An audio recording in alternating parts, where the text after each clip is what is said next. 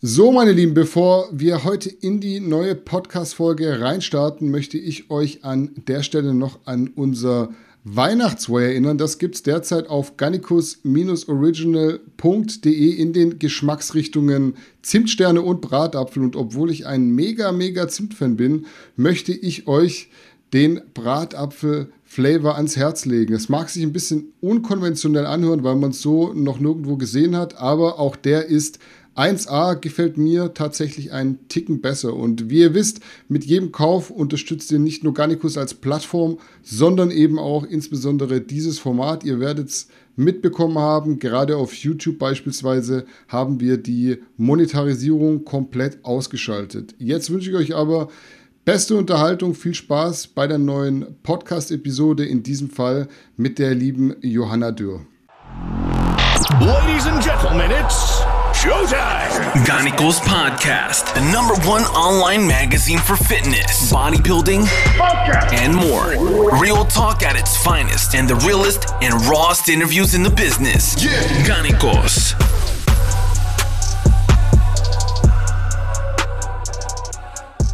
Einen wunderschönen guten Abend, meine Lieben. Ich begrüße euch zu einer neuen Episode des Garnicus Podcasts. Heute etwas außerplanmäßig am Freitag, den 4. Dezember 2020. Was bedeutet, dass ihr diese Folge am kommenden Montag, den 7. Dezember, verfügbar haben werdet. Ich darf dieses Mal eine IFBB Bikini Pro Athletin begrüßen und zwar die Johanna Dörr. Johanna, erstmal vielen Dank für deine Zeit und herzlich willkommen im Garnicus Podcast. Ja, auch von mir herzlich willkommen und ich habe auf jeden Fall zu danken. Es ist mir eine große Ehre, dass ich hier sein darf bei Garnicus im Podcast und ein paar Eindrücke aus meinem Leben als Bikini-Athletin teilen darf. Vielen, vielen Dank.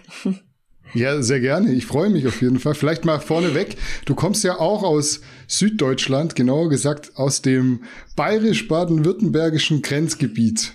Wie stark schränkt dich jetzt äh, aktuell die ganze Situation ein? Vielleicht vor allem auch, was so den Sport betrifft. Sprich, kannst du gerade trainieren? Das ist ja sehr wichtig für eine Pro-Athletin. Ja. Ich habe zum Glück eine Möglichkeit, wo ich mein Training einfach ausüben kann und äh, muss sagen, das ist ja jetzt auch im zweiten Lockdown ein bisschen besser möglich für viele Leute. Es gibt ja wirklich Studios, die bieten das tatsächlich an. Ich glaube sogar jetzt bei euch in Baden-Württemberg echt einige. Genau. Und da kommt mir dann natürlich auch noch zugute meine äh, Profilizenz, die ich letztes Jahr bekommen habe. Mhm. Da gibt's auch einige Möglichkeiten, wo das dann durchaus möglich ist. Und das ist, äh, da bin ich natürlich sehr, sehr froh, dass ich mein Training weiter durchführen kann. Und genau, also das läuft soweit alles weiter. Ansonsten ist es natürlich schon so, dass ja mich auch die ganz normalen äh, Corona-Einschränkungen natürlich wie alle anderen auch betreffen. Mhm. Ähm, genauso in Bayern wie auch in Baden-Württemberg, ja. Ich schieb mal eine Zuschauerfrage vorweg, weil ich hätte das so in der Richtung auch gefragt. Äh, mhm. Was macht man als Profi beruflich? Oder ist das schon der Beruf? Ich glaube, ganz viele denken immer, wenn man, sobald man die Profikarte hat, kündigt man den Job und dann ist man auf einmal einfach bloß noch Vollblutsportler. Aber so ist es ja, glaube ich, bei dir nicht.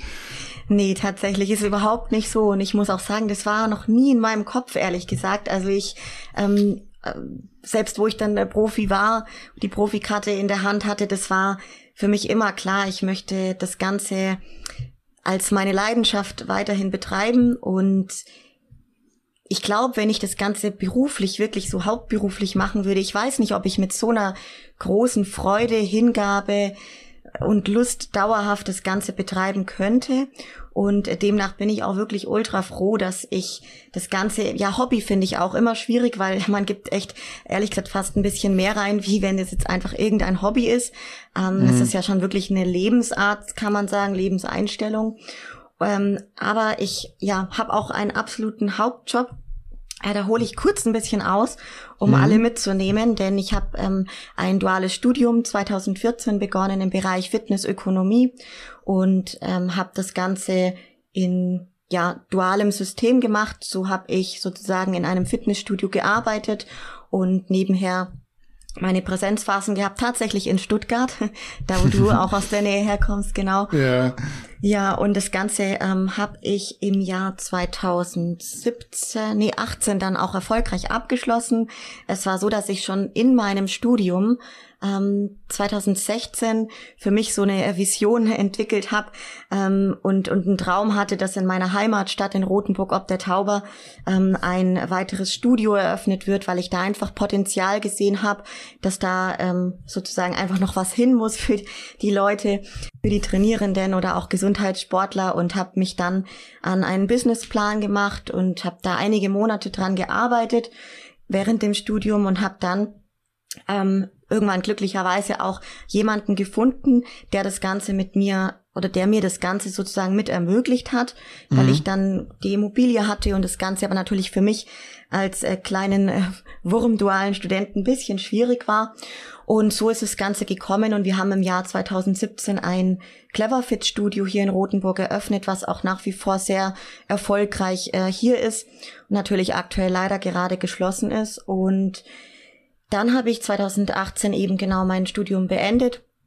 Ähm, bin lange Zeit jetzt eben vor Ort tätig gewesen in diesem Studio und habe das wirklich jetzt äh, so weit aufgezogen und ein tolles Team dort ähm, oder mit dem tollen Team sozusagen das Ganze wirklich ähm, sehr erfolgreich gemacht und jetzt habe ich dort aber jemanden, der das Ganze leitet und ich mhm. bin sozusagen jetzt nur noch im Hintergrund tätig und bin quasi ähm, als Regionalleiterin ähm, für diesen Betreiber zuständig, der einige Fitnessstudios hat, einige Cleverfit Studios und da betreue ich eine Region, die geht auch bis nach Baden-Württemberg, ähm, die A7 hoch.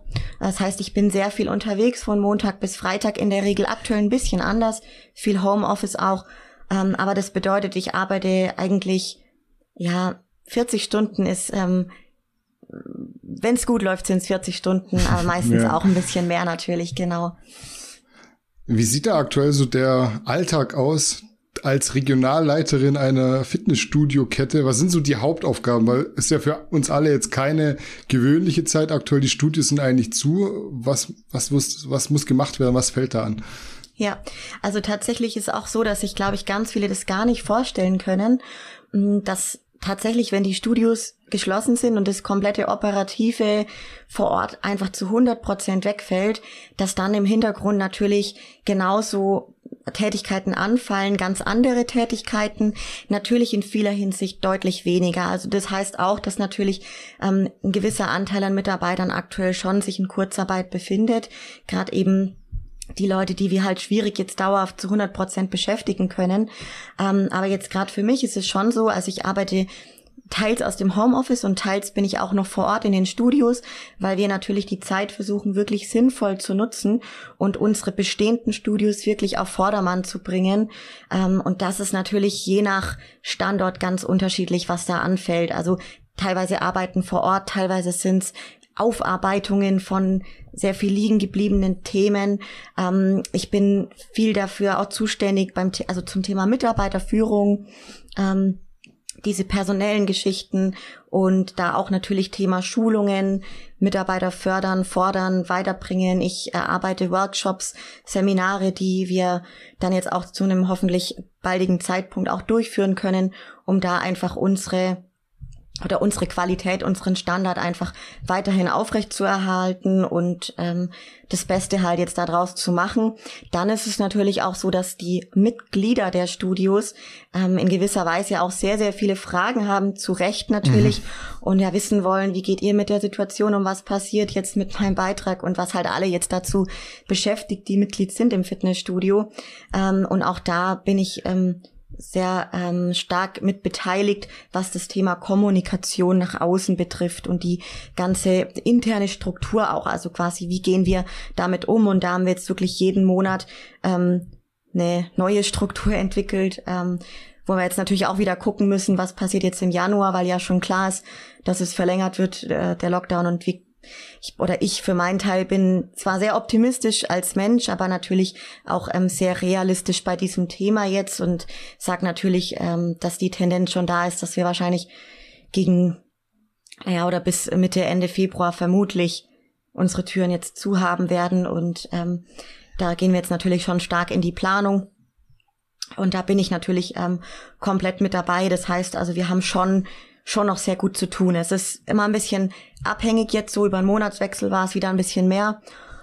Und jetzt, wenn dann alles wieder soweit äh, gemanagt ist, wird es vielleicht wieder ein bisschen weniger, je nachdem, mal schauen. Aber es hängt halt auch immer wirklich äh, von den Standorten ab, die man da jetzt betreut. Und natürlich auch von den Mitgliederanzahlen. Ähm, und ich bin aber wirklich ähm, ausgestattet mit einem tollen Team, was die Leiter vor Ort betrifft. Also ich habe da wirklich tolle Leute, ähm, die einfach einen grandiosen Job machen und ein großer Zusammenhalt aktuell da ist, wo mir das Ganze natürlich auch leichter macht in der aktuellen Zeit. Mhm. Ähm, ja.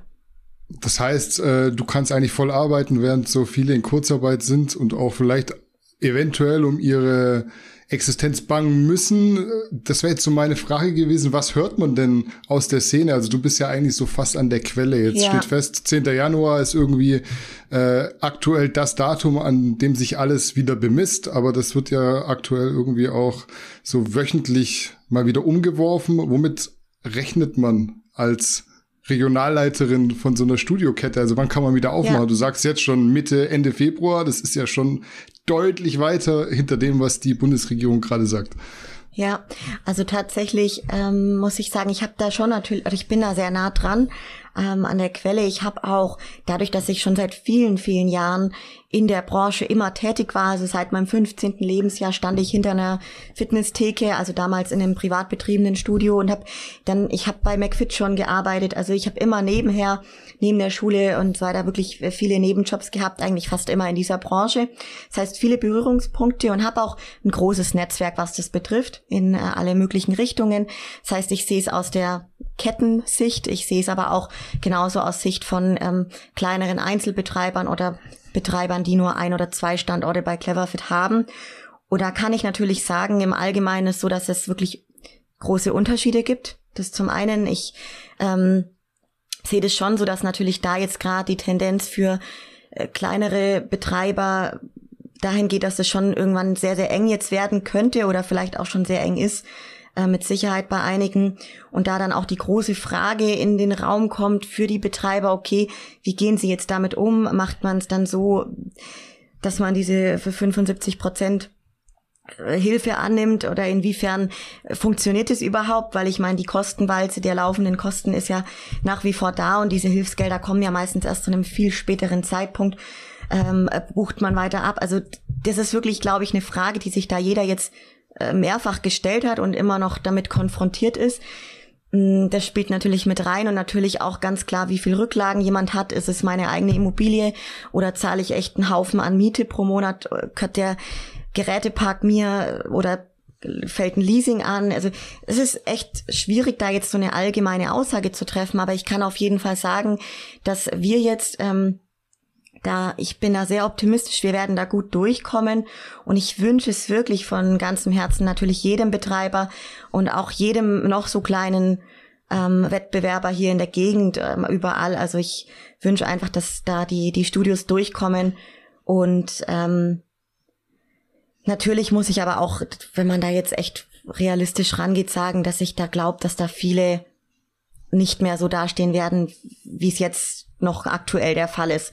Je nachdem, wie lange sich das jetzt noch zieht, aber wenn es wirklich so Richtung Februar, März geht, dann glaube ich, wird es schon echt sehr, sehr schwierig, weil ich denke mir halt, es sind ja wirklich, wo, wo sollen denn Einnahmen wirklich da sein? Ich meine, klar, wenn auch die Mitglieder, wenn es alles sehr äh, persönlich familiär ist und wegen mir 90 Prozent der Leute auch weiter durchbezahlen, ähm, die Frage ist, wie lange geht es und, und wie lange machen die Mitglieder das mit? Wie lange können die das selber dann aus eigener Tasche halt äh, machen?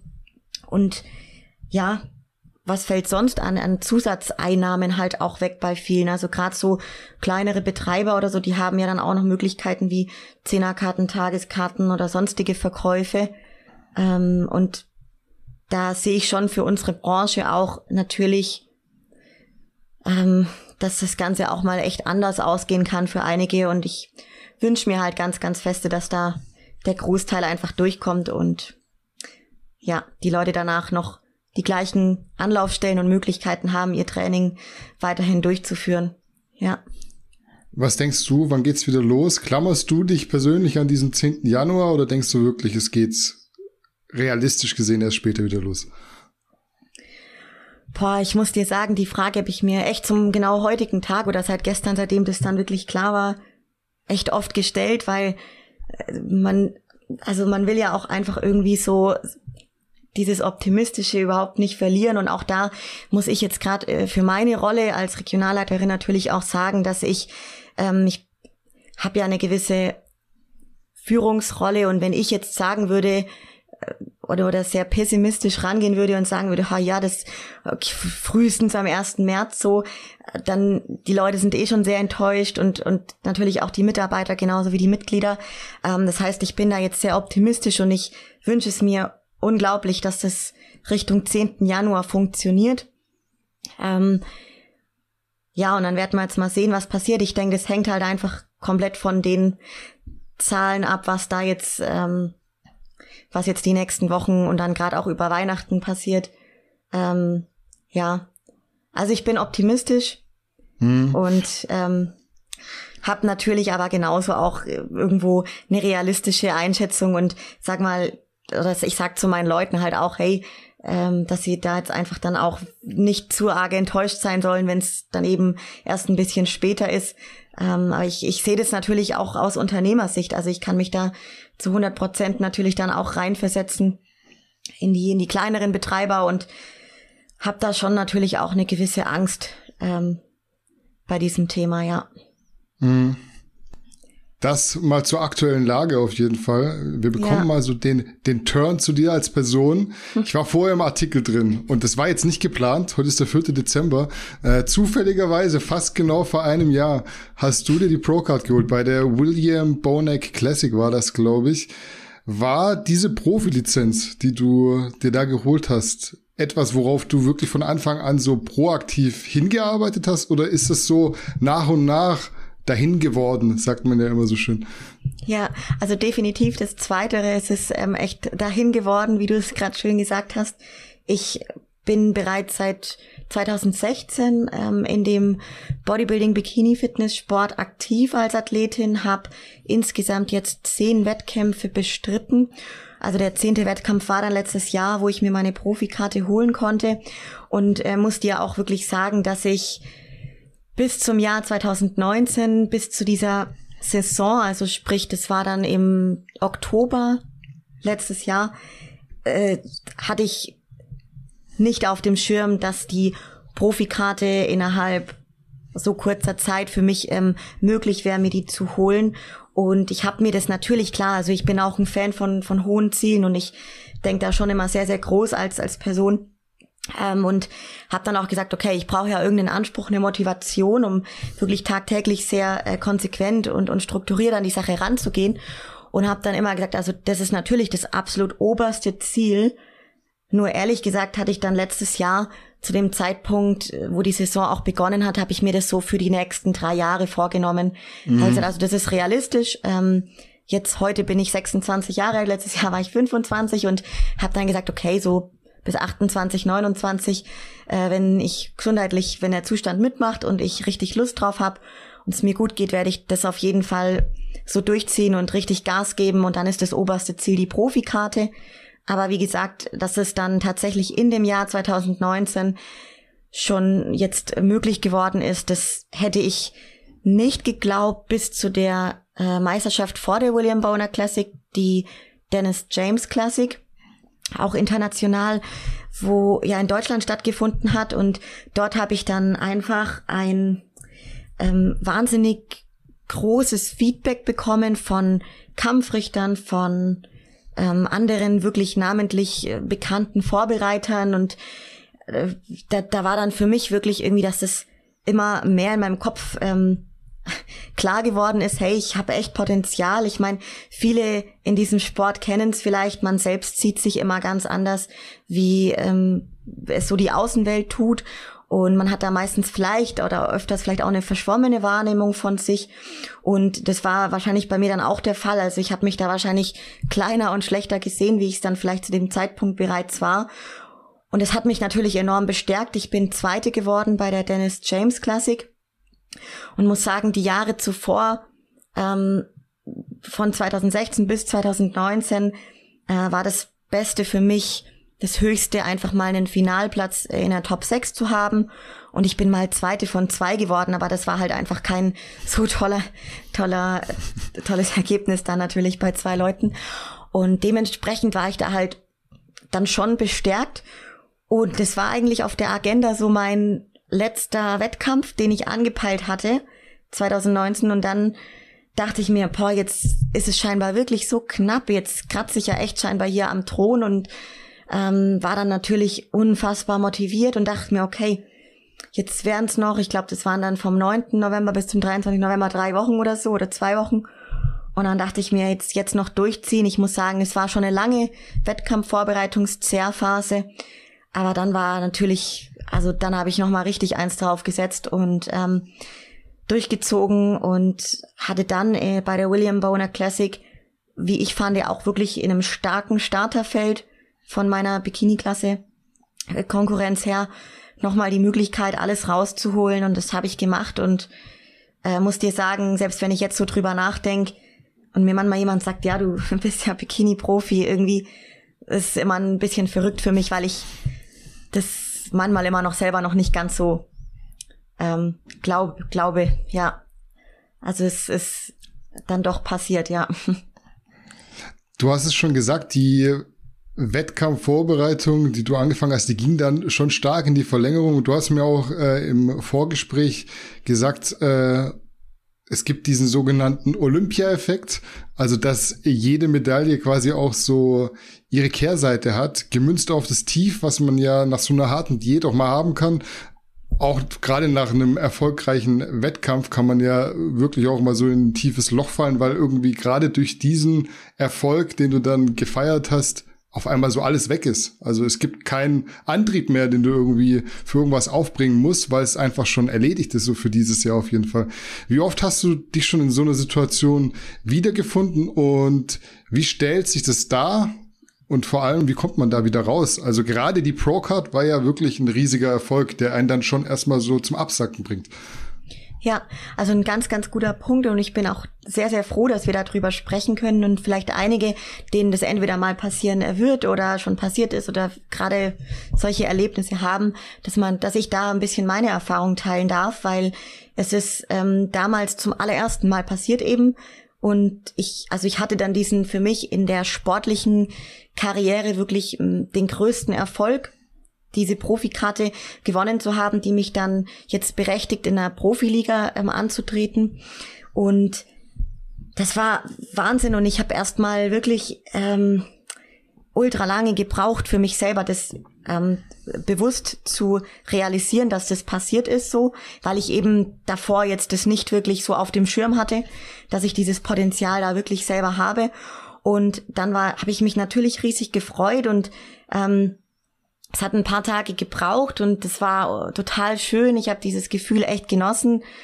Ähm, und dann war es wirklich ganz schnell so der Fall, dass ich da, wie du es gerade beschrieben hast, in so einen Loch gefallen bin, ähm, weil auf einmal dieses wirklich große Ziel, was ich mir ja für einen Zeitraum von drei Jahren oder so gesteckt habe, äh, bereits erreicht war. Und man sagt es ja auch immer so schön, wenn also ein großes Ziel ähm, erreicht ist, dann ist es auf einmal wertlos, weil es ist ja abgehakt. Ne? Und ja. dann klar müsste im Regelfall auch direkt das nächste Ziel kommen. Und da war ich dann erstmal so äh, total überrollt mit dem allen irgendwie und dachte mir, okay, jetzt bist du dann in der Profiliga, alles klar, nächstes Jahr geht's dann da an den Start sozusagen und du mischt bei den Profis mit und ähm, ehrlich gesagt ich weiß nicht, ob ich zu dem Zeitpunkt es so sagen hätte können, dass ich damit jetzt überfordert war.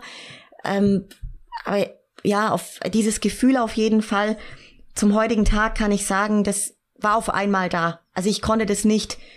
Ähm, ich, ich bin echt so ein. Ich hab, also das war. Ich konnte da nicht mehr rational draufschauen, warum das jetzt gerade so ist und warum geht's mir jetzt gerade nicht gut.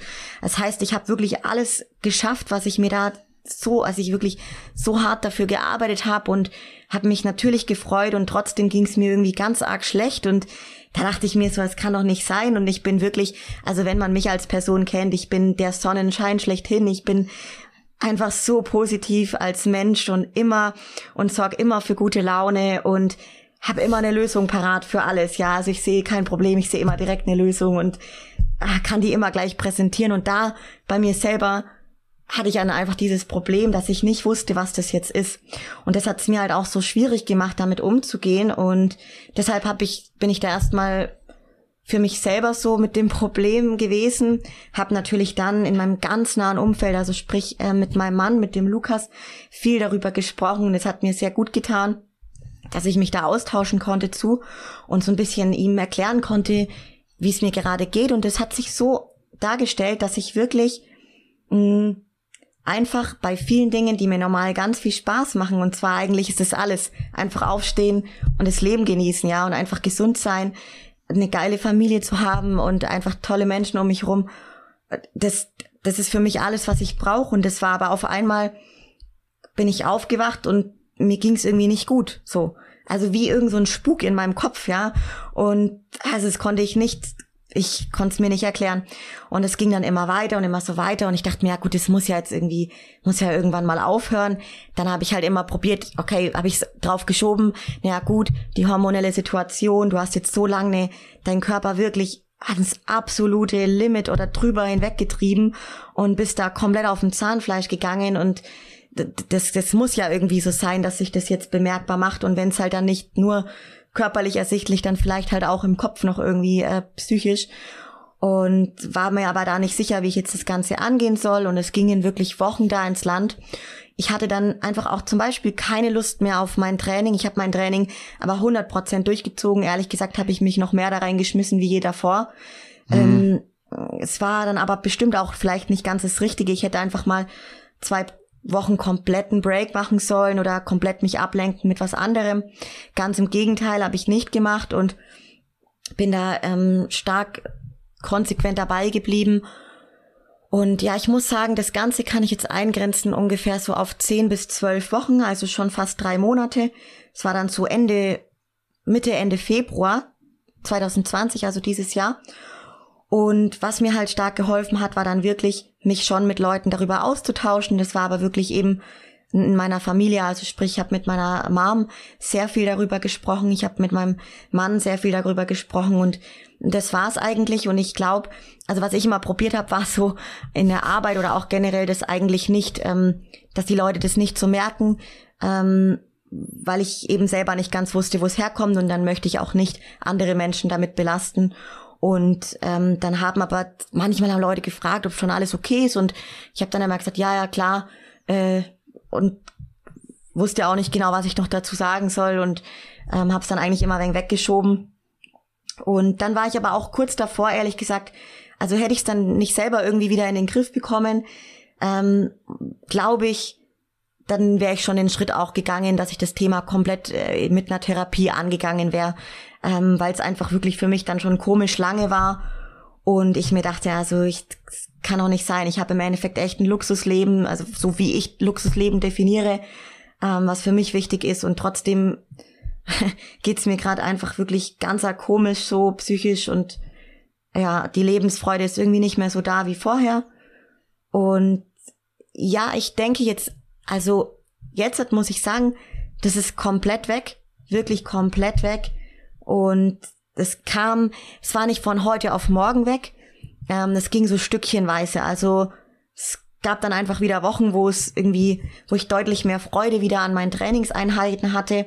Es war dann auch so, dass ich mein Training komplett umgestellt habe. Ich habe mir dann selber einen neuen Plan geschrieben. Ich habe dann meine Ernährung ein bisschen abgewandelt und habe einfach auch so paar andere Dinge angegangen.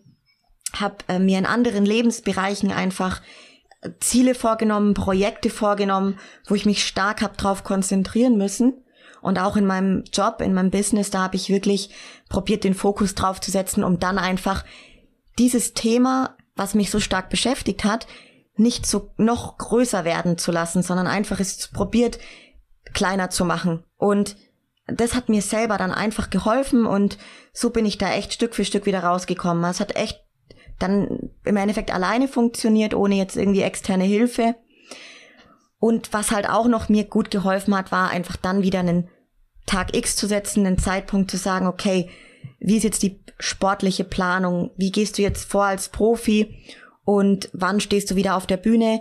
Also auch da einfach wieder einen klaren Fahrplan zu machen und eine Zielplanung mit Zwischenetappenzielen und einfach alles wieder durchstrukturieren und so kam Stück für Stück einfach dieses, ähm, ich sage jetzt mal die die Johanni zurück, die ähm, zuvor sowas auch noch nie erlebt hat. Also muss ich sagen, es ging mir noch nie davor im Leben so wie nach meinem äh, Profikarten-Sieg und, und diesem Riesenerfolg, was für mich überhaupt furchtbar komisch war. Und aber man hört es ja immer mal wieder von auch ähm, Leistungssportlern in anderen Bereichen, die oder Menschen, die wahnsinnig erfolgreich sind, dass sowas durchaus passieren kann. Und äh, da kann ich eben jetzt auch aus Erfahrung sprechen.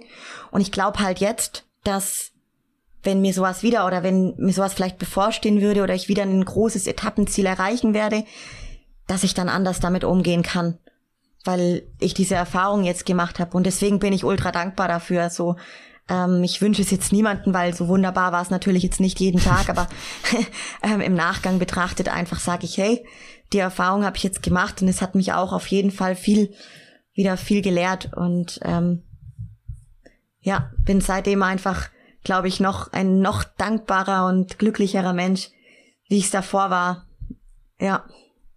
Ja, wenn man sich so deinen Social Media Auftritt anguckt, dann kann man, glaube ich, auf jeden Fall sagen, dass du so sehr durchgetaktet und diszipliniert bist, was Training und Ernährung angeht. Fokus und Zielstrebigkeit, auch diese Disziplin, die ist ja in dem Sport schon sehr wichtig, fast schon essentiell. Ist jetzt nicht so wie wenn man irgendwie mal nebenher so ein bisschen auf dem Bolzplatz kickt am Wochenende und dann danach einen Kasten Bier trinkt. Aber wie wichtig ist es auch für dich, mal so alle fünf Grade sein zu lassen und so bewusst den Fuß vom Gas zu nehmen? Kann sowas helfen? Hat dir sowas geholfen in der Zeit vor allem? Ja, also ich würde sagen, das ist ultra wichtig und ich glaube, ich habe das schon immer so jedem auch ähm, als Rat geben können. Also von meiner Person aus konnte ich das schon jedem immer sagen, wenn mich Leute nach Tipps gefragt haben in dem Sport oder auch in anderen äh, Bereichen, wenn man eben lange Gas gegeben hat, dass das dann auch umso wichtiger ist, dass man achtsam mit sich selbst ist und halt dann auch ähm, einfach mal eine Zeit wieder das vom Gaspedal runtergeht. Und äh, ehrlich gesagt, ja, ich für mich selber muss halt einfach sagen, ähm, ich bin eine Person, der ist es nach dieser, nach diesem Erleben jetzt ist es natürlich mir noch mehr bewusst geworden, wie wichtig das ist für mich selber auch, weil ich einfach schon immer, also ich bin halt auch ein echt, echtes Energiebündel und ich gebe oder gebe halt lieber deutlich Gas, wie dass ich nicht Gas gebe. Ähm, das heißt, für mich ist es wirklich, also mich muss man eigentlich echt eher ausbremsen, wie dass man mich irgendwie antreiben muss. Es in jedem Bereich, wenn ich ähm, auf was richtig Lust hab und Bock hab und ja, den Willen halt entwickel, dann ist bei mir das wirklich Wahnsinn und man muss eher sagen, hey Johanna, mach mal langsam. Und da muss ich eben das selber auch zu mir bewusst immer wieder sagen und mir das bewusst machen. Und ähm, nach diesem Erlebnis ist es mir halt wirklich sehr bewusst geworden. Und ich bin ultra, ultra, ultra strukturiert, fokussiert, zielstrebig und äh, diszipliniert, wie du es auch gesagt hast. Und gerade da bei ja solchen Eigenschaften, die mir ja so viel helfen, einmal in diesem Bodybuilding als als Profiathletin, genauso auch in meinen anderen Bereichen und Rollen, die ich im Leben habe, da hilft mir das sehr viel und da ist es aber genauso wichtig, dann einfach dieses dieses bewusste Abschalten und ähm, Ruhephasen einzubauen, einfach nicht zu vernachlässigen. Und da hilft mir halt einfach ganz stark ähm, mein Mann, weil der das deutlich besser kann wie ich. der, da bin ich so der Antreiber bei ihm, also jetzt auch in sportlicher Hinsicht er oder bei anderen Sachen. Der kann auch Gas geben, keine Frage, nur er kann einfach besser ein bisschen ähm, entspannen so. Ich höre schon Und, raus, der Lukas ist der, der auch mal gerne Pizza isst. ja, auf jeden Fall. Also weißt du, wenn du mir jetzt so einfach so als Beispiel, wenn man mir jetzt halt boah, auch einfach sagt, hier Johanna, ess mal ein Eis, so mir, das gut, okay, das hat halt einfach mit dem Thema, mit dem Bodybuilding zu tun, fällt es mir halt leichter, es nicht zu essen, ja. wie es zu essen. Ähm, aber ich bin halt ultra der, ich bin halt schon für so Extremen, da bin ich sehr anfällig. Und das mhm. kann gut sein, das kann sehr gut sein, sonst wäre ich nicht da, wo ich jetzt bin. Aber es kann halt auch echt scheiße gefährlich werden. Und die Erfahrung habe ich schon gemacht. Und ja, und dann muss ich auch äh, glücklicherweise sagen, dass ich so eine tolle Family habe, weiß die, die sehen das dann schon auch immer mal. Ich meine, die tun sich da manchmal schwer reinzufunken, weil die wissen, ich habe meinen eigenen Kopf und ich mache halt mein Ding und ziehe da durch. Aber trotzdem, wenn meine Mama sagt, hey, mach mal vielleicht eins nach dem anderen und mach mal ein bisschen langsamer. Das hat in den letzten Jahren immer mal wieder so bemerkt und gesagt und in den Raum geworfen, dann ähm, hat es schon auch für Gehör bei mir gesorgt und ich habe mir das zu Herzen genommen und ähm, hatte da auch immer so die richtigen Leute um mich rum. Ja, mhm. da vielleicht auch noch so kurze Ergänzung. Ich hatte zu dem Zeitpunkt, wo ich Profi geworden bin, kein kein Coach ähm, und habe mich selber vorbereitet und es kann natürlich auch durchaus sein, dass das natürlich dann noch eine, Schwierigkeit da, dabei war, dass klar, da war halt nicht jemand, der dann draufgeschaut hat und gesagt hat, hey, Johanna, jetzt echt, du musst jetzt Pause, also du musst jetzt langsam machen, ja, und ähm, wir müssen jetzt mal alles wieder in den Eingang, Einklang bringen. Also ich hätte das ja nur zu mir selber irgendwie sagen können. Und klar, der Lukas hat da schon starke Arbeit geleistet, aber auch da ist bei mir ähm, halt mein eigener Kopf schon manchmal sehr gut und manchmal mir selber im Weg. Ja. Seitdem du dann aus diesem Loch raus bist, war ja so drei Monate circa, hat sich dann diese Disziplin nochmal gesteigert, würdest du sagen, seitdem du dieses IFBB Pro auch im Titel hast? Das ist ja auch so ein bisschen eine Verantwortung. Jetzt muss ich eigentlich nochmal eine Schippe drauflegen. Ja, also ich glaube, die Disziplin gesteigert, boah, ich weiß gar nicht, ob ich sagen würde, dass ich es nochmal Also da bin ich schon echt ähm, davor ultra gut gewesen. Und ja, ich habe mir halt davor auch immer gedacht, okay, wenn ich irgendwann in meinem Leben mal Profi werden möchte, muss ich mich ja verhalten wie einer. Und dementsprechend bin ich halt immer schon so meinen Tag auch angegangen. Also da glaube ich gesteigert nicht, aber ähm, vielleicht in der Hinsicht gesteigert oder mh, mm, besser gemacht in der Form, dass ich einfach ein bisschen mehr dann auf mich geachtet habe.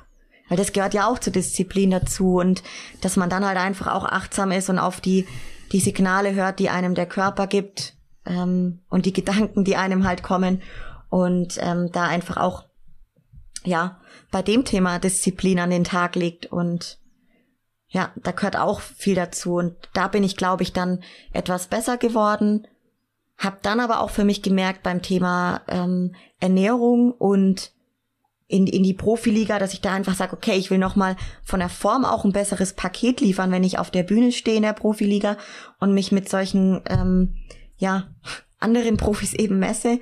Dann habe ich für mich gesagt, ich muss ja auch irgendwie besser werden, muss was anders machen und da habe ich mich dann wieder sehr schwer getan beim Thema Ernährung und so bin ich dann auch zu dem Schritt gekommen, dass ich gesagt habe, okay, jetzt möchte ich dieses Thema einfach mal wieder aus meiner Hand geben, in gewisser Weise die Verantwortung abgeben und ähm, mir da auch einen Profi an meine Seite holen, der mich vorbereitet und einfach noch besser macht. Ähm, und bin dann den Schritt gegangen, dass ich mich auf die Suche gemacht habe nach einem ähm, Vorbereiter, der einfach zu mir passt und ähm, habe dann jetzt auch eben einen neuen Coach an meiner Seite seit gut einem Monat jetzt. Und das hat mir jetzt auch ganz viel geholfen bei dem Thema. Und da muss ich sagen, das tut so gut, weil ich ja in gewisser Weise bei dem jetzt einfach, also beim Thema Training, Ernährung, bin ich einfach ausführende Kraft. Ich habe schon sehr viel Verantwortung in meinem Leben und ähm, das ist einfach wunderbar, jetzt da in der Hinsicht die Verantwortung abgegeben zu haben und einfach nur noch so eine, so eine ausführende Kraft, so eine Maschine zu sein und einfach das zu machen, was da steht und mir keinen Kopf drüber zu machen, keine Energie und keine Zeit daran zu verschwenden. Ja. Mit wem arbeitest du da zusammen? Ich arbeite mit dem Stefan Kienzel zusammen, mhm. genau aus Österreich und ja, das war für mich ehrlich gesagt echt so die die erste Adresse. Ich hatte auch noch ähm, tatsächlich aus Deutschland Martina Olisch im Blick, mhm. muss ich sagen. Ähm, die ist mir auch so vorgeschwebt, äh, finde ich einfach auch eine ganz starke Person. Ja. Und genau, sie war auch tatsächlich ja schon hier im Podcast, fand ich auch mhm. eine tolle Folge und hatte halt ein wahnsinniges Wissen. so ein richtiges ähm, lebendiges Bodybuilding und ja, äh, also Lexikon würde ich sagen. Und das ist der mhm. Stefan natürlich auch. Äh, habe mich dann für den Stefan entschieden, weil er halt beim Thema NPC, IFBB sehr viel Erfahrung mit sich oder mit bereits hat mit den Athleten. Und ähm, ja, dann habe ich gesehen, er hat wenig Frauen bisher, beziehungsweise wenig Frauen in der Bikini-Klasse.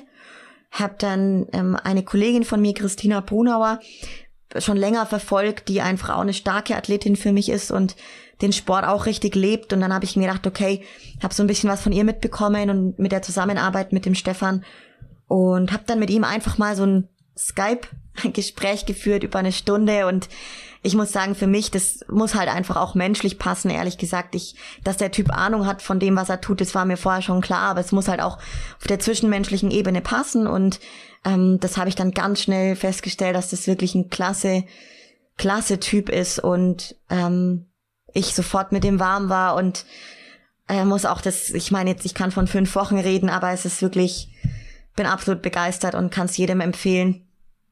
Ähm, ja, ist eine ganz, ganz tolle, also tolle Herangehensweise, wie er das macht und eine geniale Zusammenarbeit, die wir jetzt bisher machen und bin sehr gespannt auf das, was da jetzt kommen wird im nächsten Jahr. Jetzt hast du ja da quasi die Verantwortung weggegeben, wie du auch selber gesagt hast. Inwieweit fiel es dir bisher schwer, dich von dieser Wettkampfform zu verabschieden. Man muss ja in der Offseason bewusst auch mal mehr essen, die Zügel bisschen lockerer lassen, um auch wirklich wieder Fortschritte zu erzielen. Dadurch geht natürlich die Form etwas flöten, ist klar. Ähm, was aber dann natürlich auch mal, gerade bei jemand, der so sehr diszipliniert ist, zu so einem inneren Kampf führen kann. Wie würdest du das bei dir einordnen, bevor jetzt der Coach da war? Ja, auch also ein Thema, wo für mich nicht immer leicht war oder auch nach wie vor nicht leicht ist. Ganz, ganz klar. Und ich glaube, das geht auch ganz, ganz vielen, vor allem Athletinnen so. Ähm, ich kann auch hier ähm, zwei, zwei Erfahrungen teilen, die sind sehr weit auseinander. Und zwar die eine Erfahrung ist, dass ich ähm, nach einem Wettkampf, nach einer Saison 2016 100% Vollgas gegessen habe und richtig Gas gegeben habe beim Thema Essen, beim Thema schweren Training und sehr schnell aus meiner Wettkampfform gekommen bin. Und mit sehr schnell meine ich wirklich innerhalb weniger Tage. Ähm, und ich mich gefragt habe, wie das denn möglich ist, dass man in so kurzer Zeit seine Wettkampfform verliert. Ähm, also da kann ich mitreden und würde sagen, das war auch nicht wirklich so toll, weil es halt einfach, wenn du dann in den Spiegel schaust, du hast noch so deine Wettkampfform im Kopf guckst ein paar Tage später in den Spiegel und siehst halt irgendwie körperlich aus wie eine andere Person. Das mhm. ist einfach auch nicht leicht. Und gerade so als, als Mädel, ja, und, und dann auch als, als Frau, wo einem natürlich die Optik in der Hinsicht, wenn man den Sport so betreibt, schon wichtig ist, äh, war schwer. Ähm, und genauso kann ich jetzt das Experiment sozusagen teilen, ähm, dass man, wenn man zu lang meint, man muss jetzt in Wettkampfform bleiben, wie ich es ja dann nach 2019, nach meinem Profi, äh, Profikartensieg gemacht habe, zu 100 Prozent strikt alles weiter durchgezogen, mein Cardio, meine Ernährung, also wirklich super niedrig geblieben bin mit den Kalorien und einfach durchgängig eine sehr starke Form hatte, ähm, dass auch das nicht die richtige Weiße ist, würde ich jetzt sagen. Ähm, weil, wie du es gerade gesagt hast, äh, man möchte ja besser werden und Fortschritte haben. Und ich kann einfach, und da bin ich unglaublich objektiv und ehrlich zu mir selber jetzt, ähm, dass ich diese Fortschritte überhaupt nicht gemacht habe, überhaupt nicht sehen kann, nirgends. Und ehrlich gesagt, im Gegenteil, jetzt ähm, schlechter dastehe dieses Jahr, wie ich letztes Jahr dastand. Und also das kann ich einfach nicht leugnen und einfach nur, weil mir halt mein Kopf da einfach Streiche gespielt hat ähm, und ich Probleme hatte, eben in wieder raus aus dieser Wettkampfform zu gehen. Ja, und es hatte unterschiedlichste Faktoren. Ähm, und das ist, glaube ich, ein ganz, ganz großes Thema. Und da diese Balance zu finden, also zwischen den beiden Varianten, die ich jetzt erlebt habe, mm, sozusagen einen Mittelweg, wo ich, wo ich jedem empfehlen würde. Ähm, das ist, glaube ich, echt leichter gesagt wie getan. Und dennoch wird es der Plan natürlich auch für die nächsten Male und auch jetzt ist es der Plan. Also ähm, ich kann sagen, jetzt mit dem mit dem Stefan an meiner Seite, mit meinem neuen Coach klappt es wunderbar, verrückterweise, ähm, weil ehrlich gesagt ich kenne mich schon gut auch aus in dem Thema. Ich hätte es auch selber gewusst, dass es so funktioniert. Aber da, das macht halt irgendwie einen Unterschied, wenn es mir jetzt jemand vorgibt und ich das sehe und einfach nur noch ausführen muss, sind wir jetzt halt einfach in kurzer Zeit deutlich nach oben von der, von der Kalorienzufuhr, auch in Form von Kohlenhydraten, Fetten, allem drum und dran. Und das ist halt, es ist sehr, sehr wichtig. Also an alle Mädels da draußen, die da Probleme haben, diese Wettkampfform, so in dem Sport, das ist ja auch klar mit dem Social Media Thema.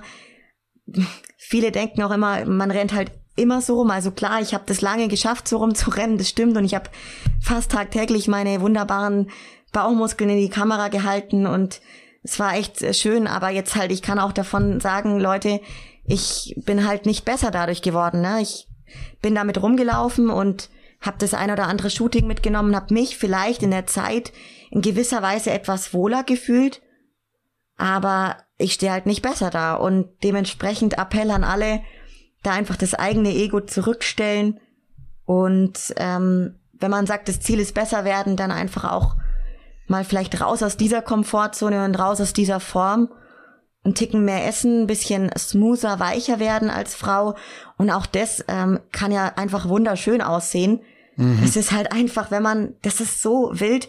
Äh, ich bin so wie ich in dieser Wettkampfform rumlauf, ja auch die letzten 25 Jahre nie in meinem Leben rumgelaufen und da ging es mir jetzt auch echt gut. Also es ist halt dann einfach, wenn man da in den Genuss gekommen ist, so auszusehen, so freaky-mäßig im Endeffekt, weil so sieht einfach kein normaler Mensch aus, weil es nicht normal ist und einfach unglaublich extrem ist, was wir da, was wir da machen, ähm, dann ja, dann sollte man einfach sich damit auch anfreunden können, wieder davon wegzugehen. Und das ist aber echt leichter gesagt wie getan. Also dementsprechend habe ich beide Erfahrungen gemacht, zu schnell wieder sehr stark zugenommen, raus aus der Form, mich auch damals halt nicht wohlgefühlt.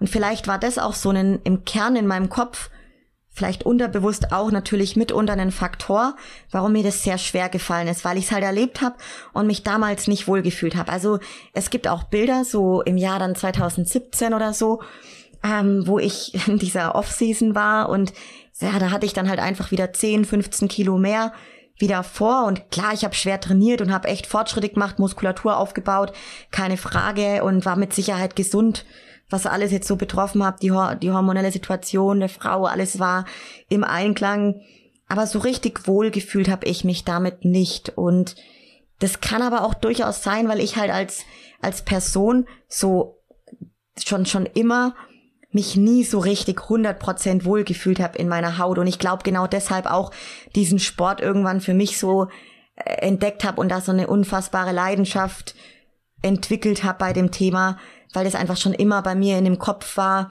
ähm, dass ich mich einmal gerne wohlfühlen möchte.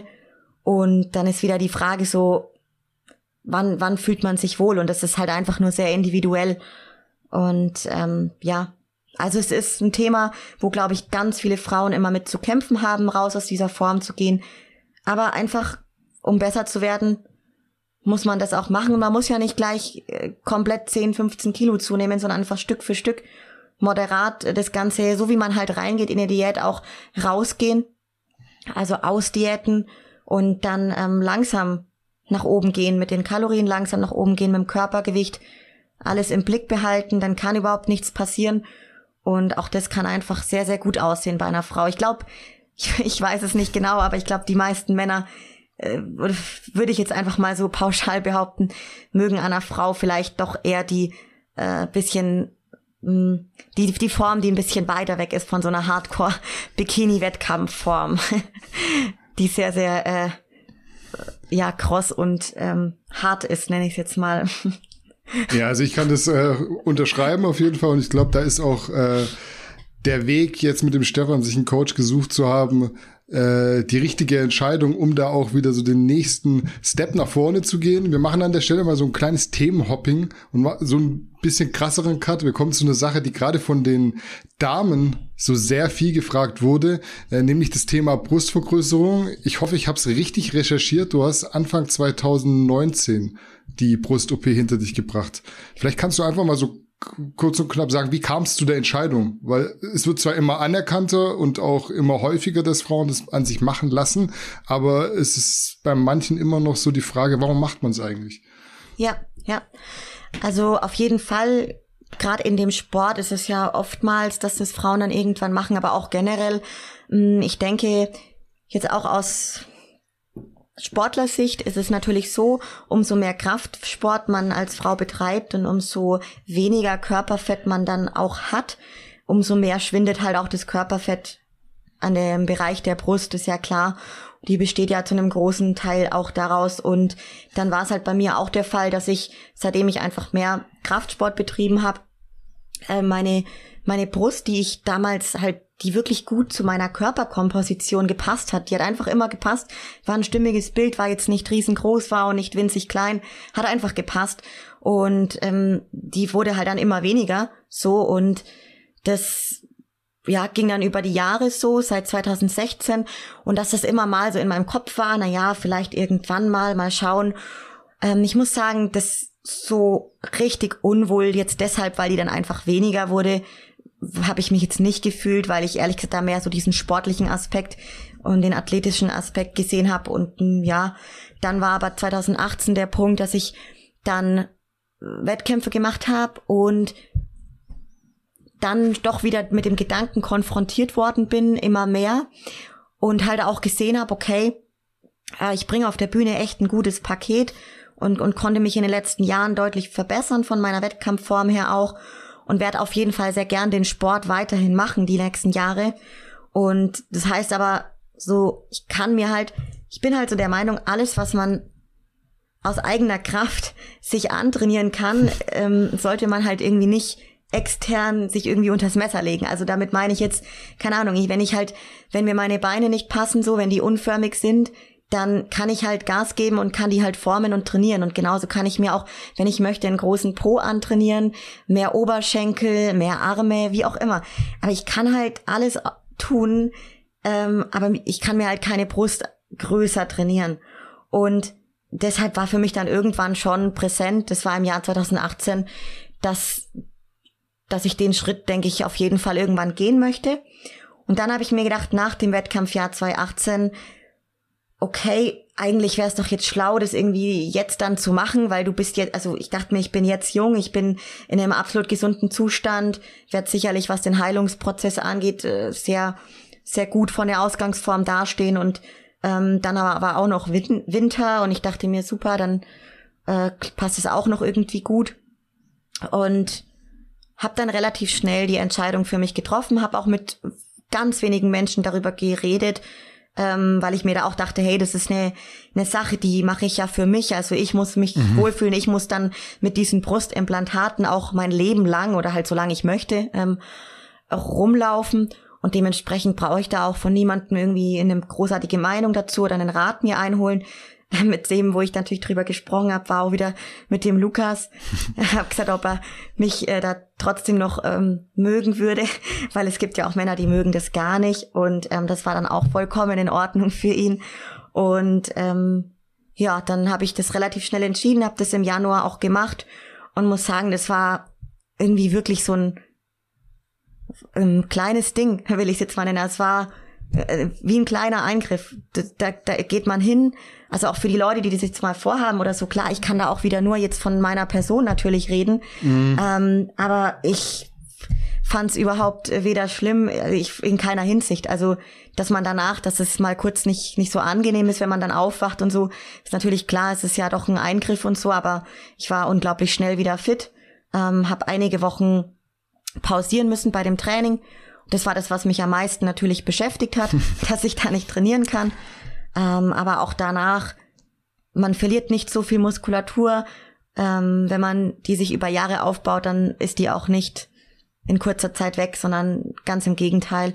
Und ähm, ja, dementsprechend, wenn an alle Mädels, Frauen da draußen, die sich das vornehmen, ich denke, ja, wenn man da lange genug sich selber Gedanken gemacht hat und da das möchte und sich damit dann wohler fühlen wird, egal aus welchem Hintergrund man das machen will, ähm, dann do it. So, man hat ja nur dieses eine Leben und wenn man sich damit wohler fühlt und ich denke mir auch immer, man kann sie auch wieder rausnehmen. So, das ist ja irgendwie, was soll denn passieren, denke ich mir.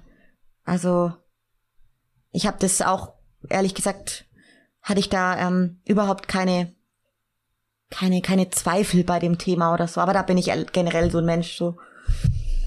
Ja. Das heißt, du würdest den Schritt immer wieder gehen, höre ich raus. Und du siehst auch jetzt nicht irgendwie negative Aspekte. Ist auch nicht irgendwas passiert, was du jetzt irgendwie negativ im Kopf hättest nee, noch hinterher. Nee. Ja, nee, überhaupt nicht. Also ich muss auch sagen, das ist, ich würde es jederzeit wieder machen. Könnte es äh, jeder Frau, die einfach mit diesem Gedanken spielt und halt einfach unsicher ist.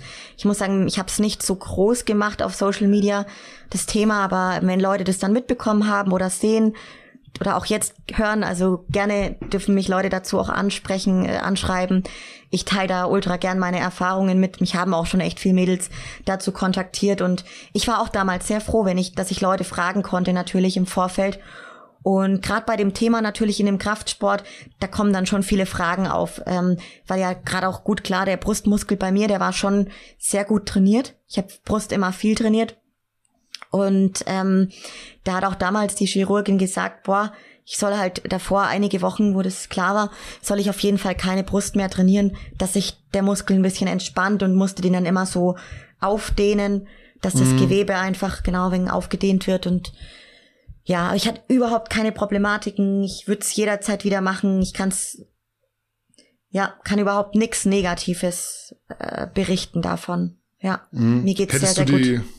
Hättest du die OP auch unabhängig vom Bühnensport durchgezogen? Gut, man muss natürlich sagen, wahrscheinlich wäre es dann durch das Training nicht so krass gekommen, aber wenn du jetzt nicht auf die Bühne gegangen wärst, hättest du es auch gemacht, weil es einfach so ein persönliches Ding für dich gewesen wäre von der Optik. Hm. Ja, ist echt eine sehr gute Frage und ehrlich gesagt, die Frage habe ich mir auch selber oft gestellt und ich habe eigentlich zu allem echt immer eine, eine Antwort, äh, auch bei mir selber mittlerweile. Aber das ist was, wo ich mich schwer tue, weil ich, ich glaube fast, dass ich damit richtig liege, dass ich sag, wenn ich den Sport nicht so gemacht hätte und auch gerne weiterhin betrieben hätte und gesehen hätte, dass ich schon irgendwo ein gewisses Potenzial mitbringe bei dem Sport, äh, ich glaube, ich hätte es nicht gemacht. Mhm. Ja. Ähm, da hat halt schon auch stark mit reingespielt, einmal natürlich das Wohlbefinden, aber genauso auch, dass ich in einer Klasse bin, in einer Bikini-Klasse, wo das Gesamtbild gewertet wird und der, da gehört halt einfach in der Bikini-Klasse auch eine Brust mit dazu. Ähm, das mag vielleicht sehr, sehr plump oder, oder komisch klingen. Es ist halt nun mal so und ich selber ähm, finde auch Athletinnen, die in der Figurklasse oder, oder Bodybuilderinnen, die, die keine Implantate haben. Da gibt's ein paar, die ich einfach wahnsinnig stark finde und unglaublich attraktiv auch finde. Also selber, wo ich sage, boah, das sind echt sehr attraktive, schöne Frauen, die keine Implantate haben und dennoch einfach für mich jetzt, also meine sie echt geil aussehen, aber ähm, für mich selber, ich habe dann gewusst, okay, Bikini-Klasse ist das, wo ich die nächsten Jahre verbringen möchte.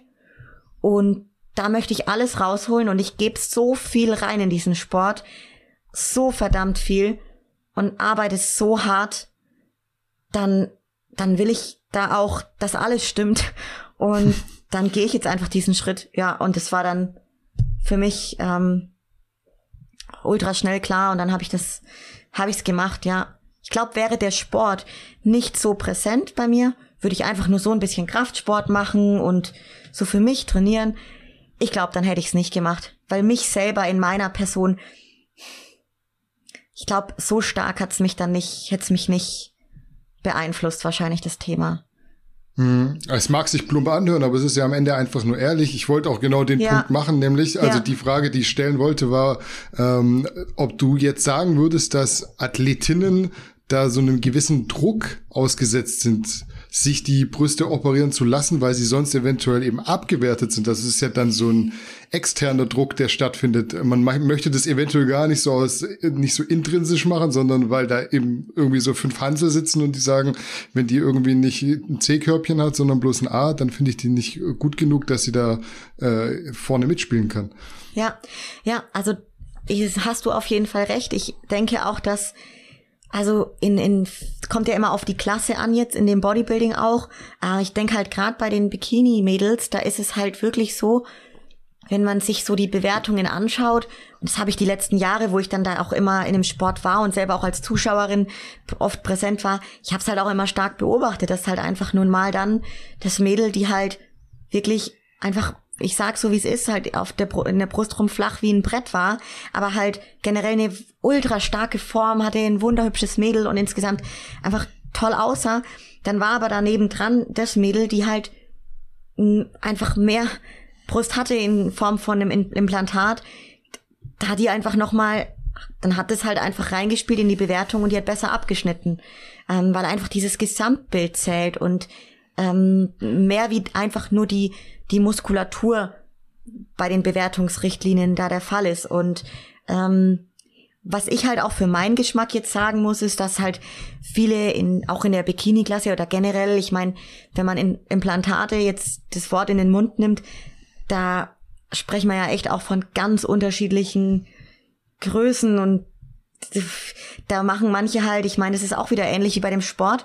Viele haben dann eine Operation und denen kann es halt dann nicht groß genug sein, dann ist die zweite Operation, weil meistens kann man sich nicht so viel gleich reinmachen lassen, wenn die Brust relativ klein ist so am Ende, mhm. weil nicht so viel Gewebe da ist und dann wird halt oftmals ein sehr, sehr großes Implantat irgendwann reingemacht. Und da muss ich jetzt so für meinen Geschmack sagen, mh, hm, ich finde, es muss halt immer zum Körper passen. Und da gab's halt auch damals so Athletinnen, wirklich, die hatten dann, also die waren halt ultra stark in Form, wenig Körperfett und hatten dann da so ein Doppel D oder E als äh, Brust. Das fand ich dann irgendwo auch nicht mehr im Verhältnis und auch nicht mehr schön, sondern irgendwo ein bisschen übertrieben. Und ich finde immer, das muss halt vom Gesamtbild dann passen und stimmig sein. Und ich denke, genauso wird auch bewertet. Ähm, und es ist immer sehr schwierig, da jetzt wirklich eine genaue Aussage zu treffen, inwieweit das wirklich in der Bikini-Klasse bei der Bewertung mit reinfällt. Aber ich würde behaupten, in der Profiliga, da ist es irgendwann ab einem gewissen Level, wenn man sich die Athletinnen anschaut, die bei Olympia oben stehen. Hm. Also, und ich meine, da gibt's vielleicht die ein oder andere, die wirklich genetisch glücklicherweise sehr, sehr viel Körperfett an dieser Stelle noch hat und dann vielleicht keine oder sich nicht hat unter das Messer legen müssen, so, was ja echt toll ist. Aber ich glaube, die meisten, ehrlich gesagt, haben diesen Eingriff gemacht, sind diesen Schritt gegangen, weil es einfach vom stimmigen Bild her, Gesamtbild von der Bikini-Klasse her, dann irgendwann einfach nötig war, um da weiter vorne mitzuspielen. Ja. Wenn sich jetzt eine Athletin oder auch einfach eine Otto-Normal-Frau für eine Brustvergrößerung entscheidet, welche Ratschläge würdest du mit auf den Weg geben? Also auf jeden Fall vielleicht sich nicht nur bei einer Anlaufstelle, also sprich einem Chirurgen oder einem ja, Krankenhaus, die das machen, schlau machen, sondern vielleicht ein paar Beratungsgespräche führen auf jeden Fall, weil da ist es wirklich, das es gibt so viele Unterschiede. Ähm, dann auch auf jeden Fall sich Erfahrungs, also Erfahrungswerte einholen. Am besten vielleicht irgendwo entweder über Social Media auch in solche Gruppen eintreten, ähm, habe ich auch gemacht. Ich äh, sage das auch frei raus. Ich habe mich bei M1 Beauty operieren lassen. Ähm, ist sehr, sehr bekannt. Die machen alles Mögliche im Schönheitsbereich. Und bin aber auch nur da drauf gekommen, weil ich zuvor schon bei zwei anderen Anlaufstellen war und bei anderen Chirurgen mir ein Beratungsgespräch ähm, auch gegeben habe. Und dann hatte ich eine Athletin kennengelernt, die das hat bei M1 machen lassen. Und ich habe dann ihr Ergebnis sehen dürfen, eins zu eins live und habe mich mit ihr unterhalten und das hat mich dann einfach überzeugt, weil ich halt das vor meinen Augen gesehen habe und mit ihr sprechen konnte. Also einfach da auch wirklich ähm, vorher sich schlau machen, natürlich gut einlesen, ähm, auch was für ja was für Formen man da haben möchte und was für Hersteller es gibt und ja, am besten in so ein Forum eintreten. Ich war da auf Facebook drin in drei so Gruppen, wo sich alle möglichen Frauen dazu ausgetauscht haben und es war echt super. Man konnte da ganz offen alle Fragen stellen. Es wurde einem alles beantwortet und ja, sich einfach damit beschäftigen. Ähm, ja, Leute fragen, die das gemacht haben. Zwei, ein bis zwei, drei ähm, Gespräche bei einem Arzt wahrnehmen und auch da wirklich einfach alles, was einen betrifft, Fragen, Fragen, Fragen und ja. Ja, ihr habt's gehört, Mädels. Also wenn ihr noch Fragen habt, dann könnt ihr auf jeden Fall die Johanna auch noch konsultieren. Äh, wir hätten dann das mit der Brustvergrößerung auf jeden Fall abgehakt. Das war das tatsächlich am zweiten nachgefragte Thema. Äh, cool. Auch Platz eins war, wie eigentlich immer, etwas anderes. Und damit kommen wir wirklich zum Elefant im Raum. Wir wollen heute noch über leistungssteigernde Mittel sprechen. Und da bin ich auf jeden Fall froh, muss ich sagen, dass du da so einen transparenteren Eindruck geben möchtest, als das so manch anderer macht. Also ich habe natürlich immer Verständnis für jede Situation und ich sage das auch immer im Vorfeld, das ist so das Thema, worüber hier niemand sprechen muss, weil es einfach da auch eine rechtliche Komponente gibt. Gerade bei Frauen erachte ich es dann doch sogar noch mal als sensibler. Deswegen da schon mal danke vorab, dass du dich da äh, bereit erklärst, zumindest so einen kleinen äh, Eindruck zu geben. Ich würde dich eigentlich so gerne einfach erzählen lassen, dass du selbst für dich den Rahmen absteckst, wie es äh, für dich in Ordnung ist. Vielleicht aber mal trotzdem vorneweg die Frage, was denkst du ist der Grund, warum dieses Thema immer noch so wenig Transparenz abbekommt, wenn wir die rechtliche Komponente jetzt mal völlig außen vor lassen, weil damit haben ganz viele dann doch irgendwie kein Problem? Hm. Ja, also ich hätte jetzt tatsächlich auch ähm, gesagt, dass ich, also ich finde es ja mittlerweile, dass es schon mehr gibt, die da wirklich offen drüber sprechen, YouTube und also ja auch auf ihren Kanälen. Natürlich mehr Herren der Schöpfung, also Kollegen jetzt von mir. Hm, ich denke, da spielt halt, wie du es gerade gesagt hast, natürlich die rechtliche Komponente mit rein. Dann ist es natürlich auch so, dass man vielleicht bei seinem eigenen Image, so als Typ Mensch, vielleicht das Gefühl hat, einem wird eine gewisse Leistung aberkannt.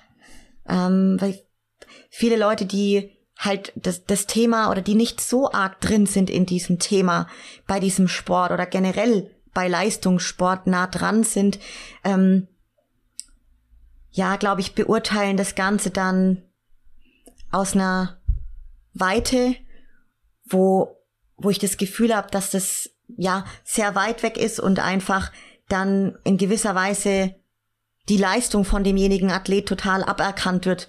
Mhm. Ja, was einfach nicht der Fall ist, weil ich da ganz fest davon überzeugt bin, dass so viel andere Faktoren zuallererst mal stimmig sein müssen und in optimaler in optimalem Einklang passen müssen, dass man sich überhaupt über dieses Thema Gedanken machen sollte.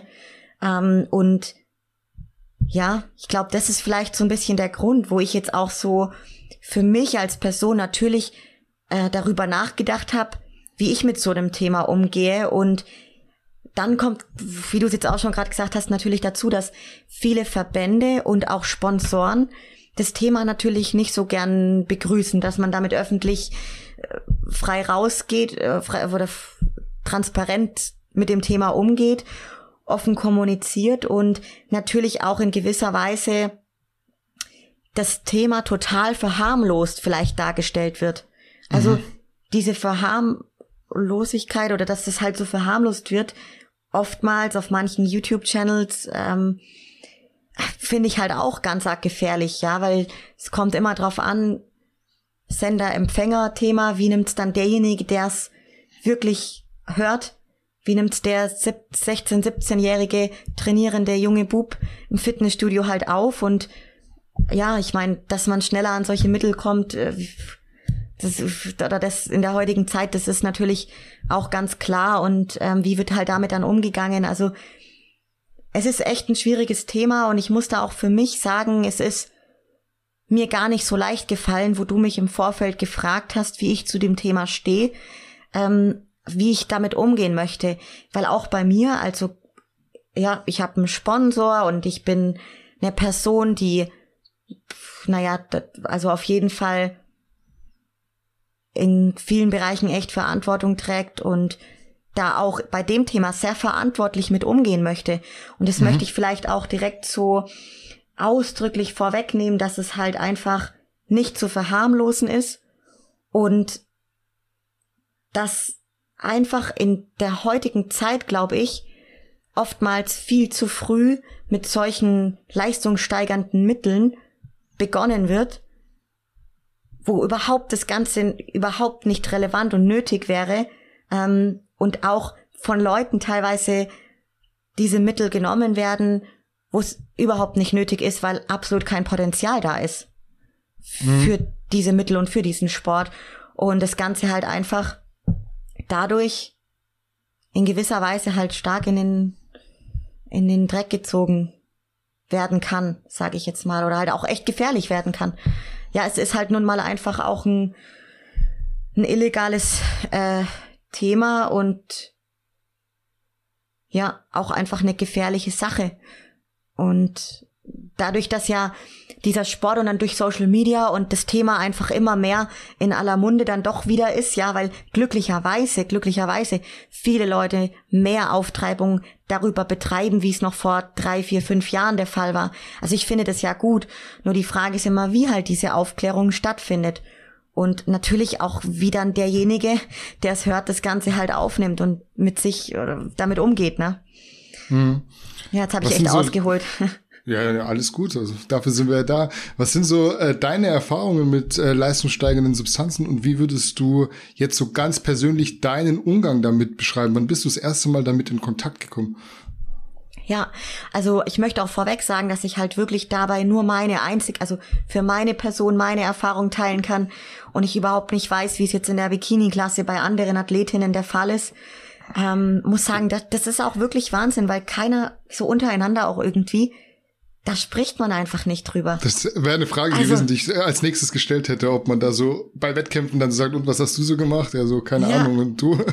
Ich habe halt immer den Eindruck, so bei den Männern ist das nochmal irgendwie was anderes da, die sprechen da schon eher viel offener drüber. Ja, bei also Männern ist es schon wieder so, dass sie sagen, ich habe gestern irgendwie äh, fünf Bier getrunken und dann sagt der nächste, ja, ich habe aber zehn Bier getrunken. Da ist es, es schaukelt sich schon immer so ein bisschen hoch. Voll, voll und ist irgendwie so ganz, irgendwann fast ganz normal, ne? Ja, und bei Frauen ist das aber halt echt ein Thema. Da also kann ich direkt dir die Frage beantworten, wo ich einfach nur sagen kann, also ich überlege jetzt gerade, ich habe wirklich, ich bin ultra transparent und ehrlich. Ich habe mit keiner einzigen Athletin zu dem Thema gesprochen. Ich, ich überlege jetzt gerade selber, aber ich habe dazu noch kein Gespräch geführt mit einem Mädchen, nee. Mhm. ähm, echt Wahnsinn, wenn man selber so drüber nachdenkt. Und da würde ich auch direkt dann einfach so meine, meine Erfahrung teilen. Ich habe die ersten Jahre überhaupt nicht über sowas nachgedacht und kann auch zum heutigen Tag nicht sonderlich viele Erfahrungswerte dazu teilen. Ähm, dennoch kann ich Erfahrungswerte teilen und das werde ich auch machen, weil ich ein Freund bin von Transparenz, Ehrlichkeit und auch echt ähm, eine authentische Person sein möchte bei dem Thema. Und es wichtig finde, dass auch eine Frau mal darüber spricht. Mhm. Ich bin jetzt in der Profiliga und ich glaube, da kann ich ähm, auch auf jeden Fall drüber sprechen. Ähm, ja, es ist so, dass ich auf jeden Fall die innerhalb einer Offseason, innerhalb den ersten Jahren auch, wo ich den Sport betrieben habe, überhaupt nicht mit solchen Themen eben konfrontiert war und keine Berührungspunkte hatte. Und dann jetzt kann ich sagen, wie bin ich letztes Jahr Profi geworden?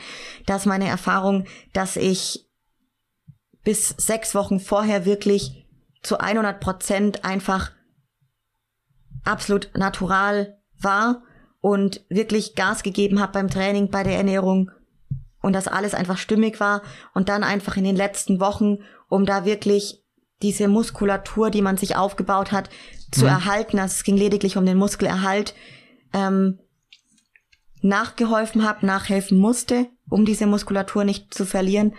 Und äh, das, wenn, dann bin ich ein Freund von der kompletten Wahrheit und äh, kann, kann ich auch sagen, ich habe dann mit, wir haben mit angefangen mit 10 Milligramm Oxandrolon bin mhm. dann hochgegangen zum Ende hin auf 20 Milligramm Oxandrolon.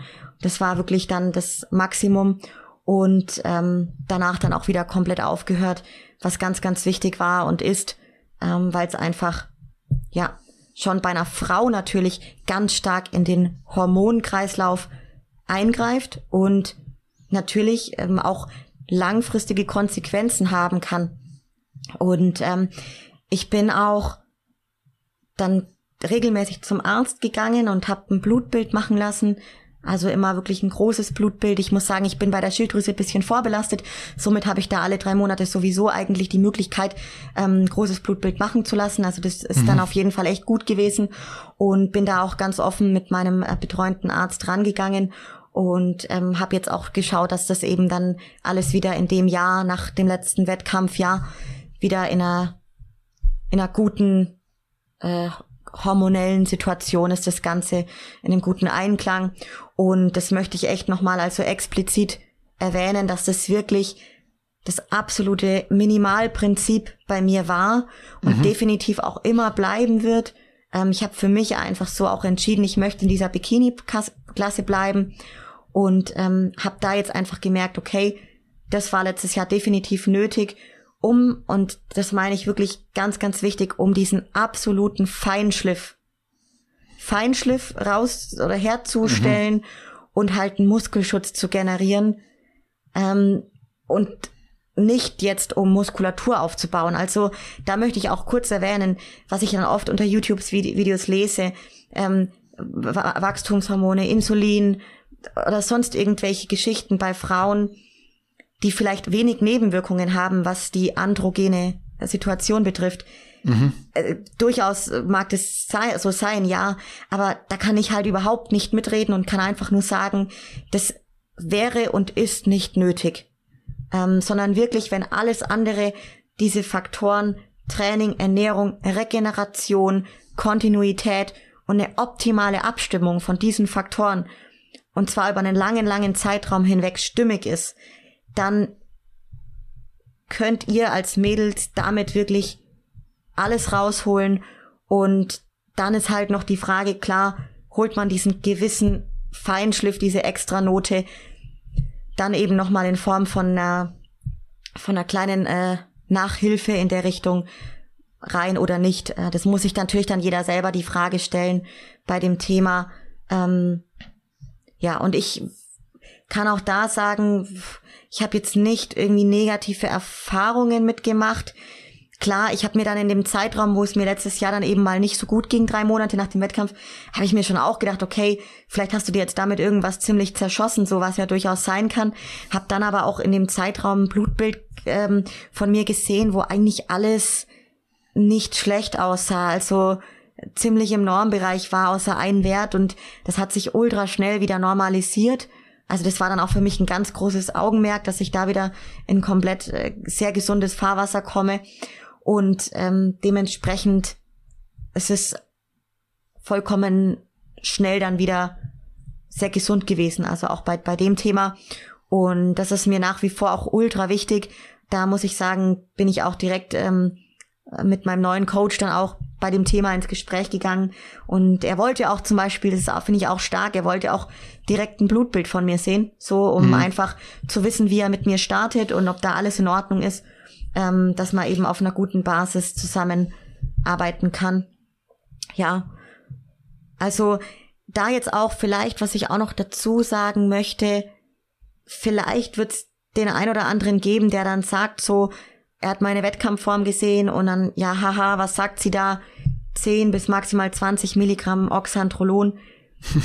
ähm, das mag durchaus sein, aber also die Leute, die mich wirklich kennen oder auch meinen Weg verfolgen und wissen, wie ich im Alltag an den Sport rangehe und wie ich das Ganze wirklich lebe, die wissen definitiv, dass es realistisch ist, damit diese Form zu liefern. Und diese Form habe ich ja auch nicht am Anfang geliefert. Also wenn man bei mir im Profil mal ein bisschen weiter runter geht, so die ersten Jahre, war das was anderes. Und äh, ähm, ja, ich meine, es ist ja auch ein Prozess der Sport und da steht man nicht gleich so da. Ähm, aber dann, ja, wenn man halt irgendwann habe ich für mich erkannt, okay, ich habe echt ein gewisses Potenzial, ich habe eine gewisse Genetik, eine Symmetrie, die stimmig ist und ich gebe so viel da rein und so ein gewisses Risiko kann ich dabei auch eingehen und ähm, ich finde auch, dass das absolut in keinster Weise diese Leistung, die da dahinter steht, irgendwie abzuerkennen ist oder so. Also das ist ganz, ganz wichtig und ja, ganz, ganz oft wird es einfach viel zu früh angewendet, also viel, viel, viel zu früh werden, wird mit leistungssteigernden Substanzen gearbeitet, wo einfach der Nutzen überhaupt nicht da ist und viel, viel mehr eine Zerstörung stattfindet. Und zwar eine Zerstörung in Form von der kompletten Eigenproduktion der hormonellen Situation. Und damit meine ich im Frauenbereich bestimmt genauso wie bei den Männern. Ähm, ich denke nur einfach, dass die wenigsten Frauen, ich weiß nicht, ob wir Frauen da nochmal irgendwie mehr Schamgefühl haben, mehr Hemmung mhm. haben, offen zu sein, aber ich bin einfach eine wahnsinnig ehrliche Person und mir ist es sehr, sehr wichtig, dass ich da auch meine Werte vertreten kann. Und vielleicht hier eine der wenigen bin, die sowas mal zur Sprache bringt. Ähm, und damit hoffentlich das ganze Thema ein bisschen beleuchten konnte, dass es wirklich Minimalprinzip in der Bikini-Klasse der Fall bei mir war oder ist und ähm, ja, in Aufbauphasen oder auch so ab von Wettkämpfen die ersten Wochen überhaupt nicht notwendig ist. Hm, also ich glaube, das wird dir hoch angerechnet werden, was du jetzt hier alles gesagt hast. Und ich glaube, man muss auch aufpassen, dass äh, du dich hier nicht rechtfertigen musst, weil ja. erstens jeder, der dir nicht glauben möchte, der wird dir nicht glauben und alle anderen werden dir glauben. Du wirst da niemanden überzeugen, dadurch, dass du dich rechtfertigst und das musst du auch nicht. Und zweitens ja. glaube ich, jeder, der mal bei dir auf dem Profil war, der wird wissen, was äh, da für Disziplin dahinter steckt und ähm, dass du dir da wohlgemerkt wirklich Gedanken drüber machst, irgendwie nachzuhelfen, weil da stimmt wirklich alles im Gegensatz zu ganz, ganz vielen anderen Leuten, die anfangen irgendwie äh, darüber nachzudenken und eigentlich äh, noch mal zehn Jahre Training vor sich hätten. Ähm, was ich dich gerne noch fragen wollte, war, ob du anfangs auch so ein bisschen naiv warst und nicht so recht wahrhaben wolltest, dass selbst so bei den Bikini-Mädels ja schon nachgeholfen wird. Also du hast jetzt das Glück, dass du die Entscheidung getroffen hast, in der Bikini-Klasse zu bleiben, weil da ist ja wirklich äh, noch am wenigsten nötig, was jetzt nicht heißt, dass auch wenig gemacht wird. Also ich habe da auch schon andere Sachen gehört, definitiv. Ähm, aber würdest du schon sagen, dass du am Anfang auch dachtest, wie jetzt in der Bikini-Klasse muss man da vielleicht irgendwie, auch wenn es nur wenig ist, nachhelfen? Das ist doch eigentlich nur so ein schöner sportlicher Körper. Ja, ja, definitiv. Also da würde ich mich auch dazu zählen, dass ich so am Anfang auch gedacht habe, ähm, ja, und dann eigentlich gedacht habe, okay, so ab der Figurklasse, ab der Figurklasse mhm. aufwärts äh, geht's wahrscheinlich dann los mit den Themen. Und ich muss aber tatsächlich sagen, ähm, als ich die ersten Jahre ich rede so, als hätte ich schon irgendwie 20 Jahre den Sport gemacht. äh, so lange ist ja auch noch nicht, aber ähm, so wirklich die erste Zeit, da hatte ich so Bock bei dem Sport nach wie vor auch und so. Und da war ich aber so euphorisch generell, dass ich mir schon durchaus Gedanken gemacht habe, vielleicht mal in eine Figurklasse zu gehen oder sogar, mhm. ja, äh, Figurklasse wäre für mich so, war damals das Ziel. Und dann habe ich aber ganz schnell gemerkt, okay, nein, ich passe einfach gut in die Bikini-Klasse so.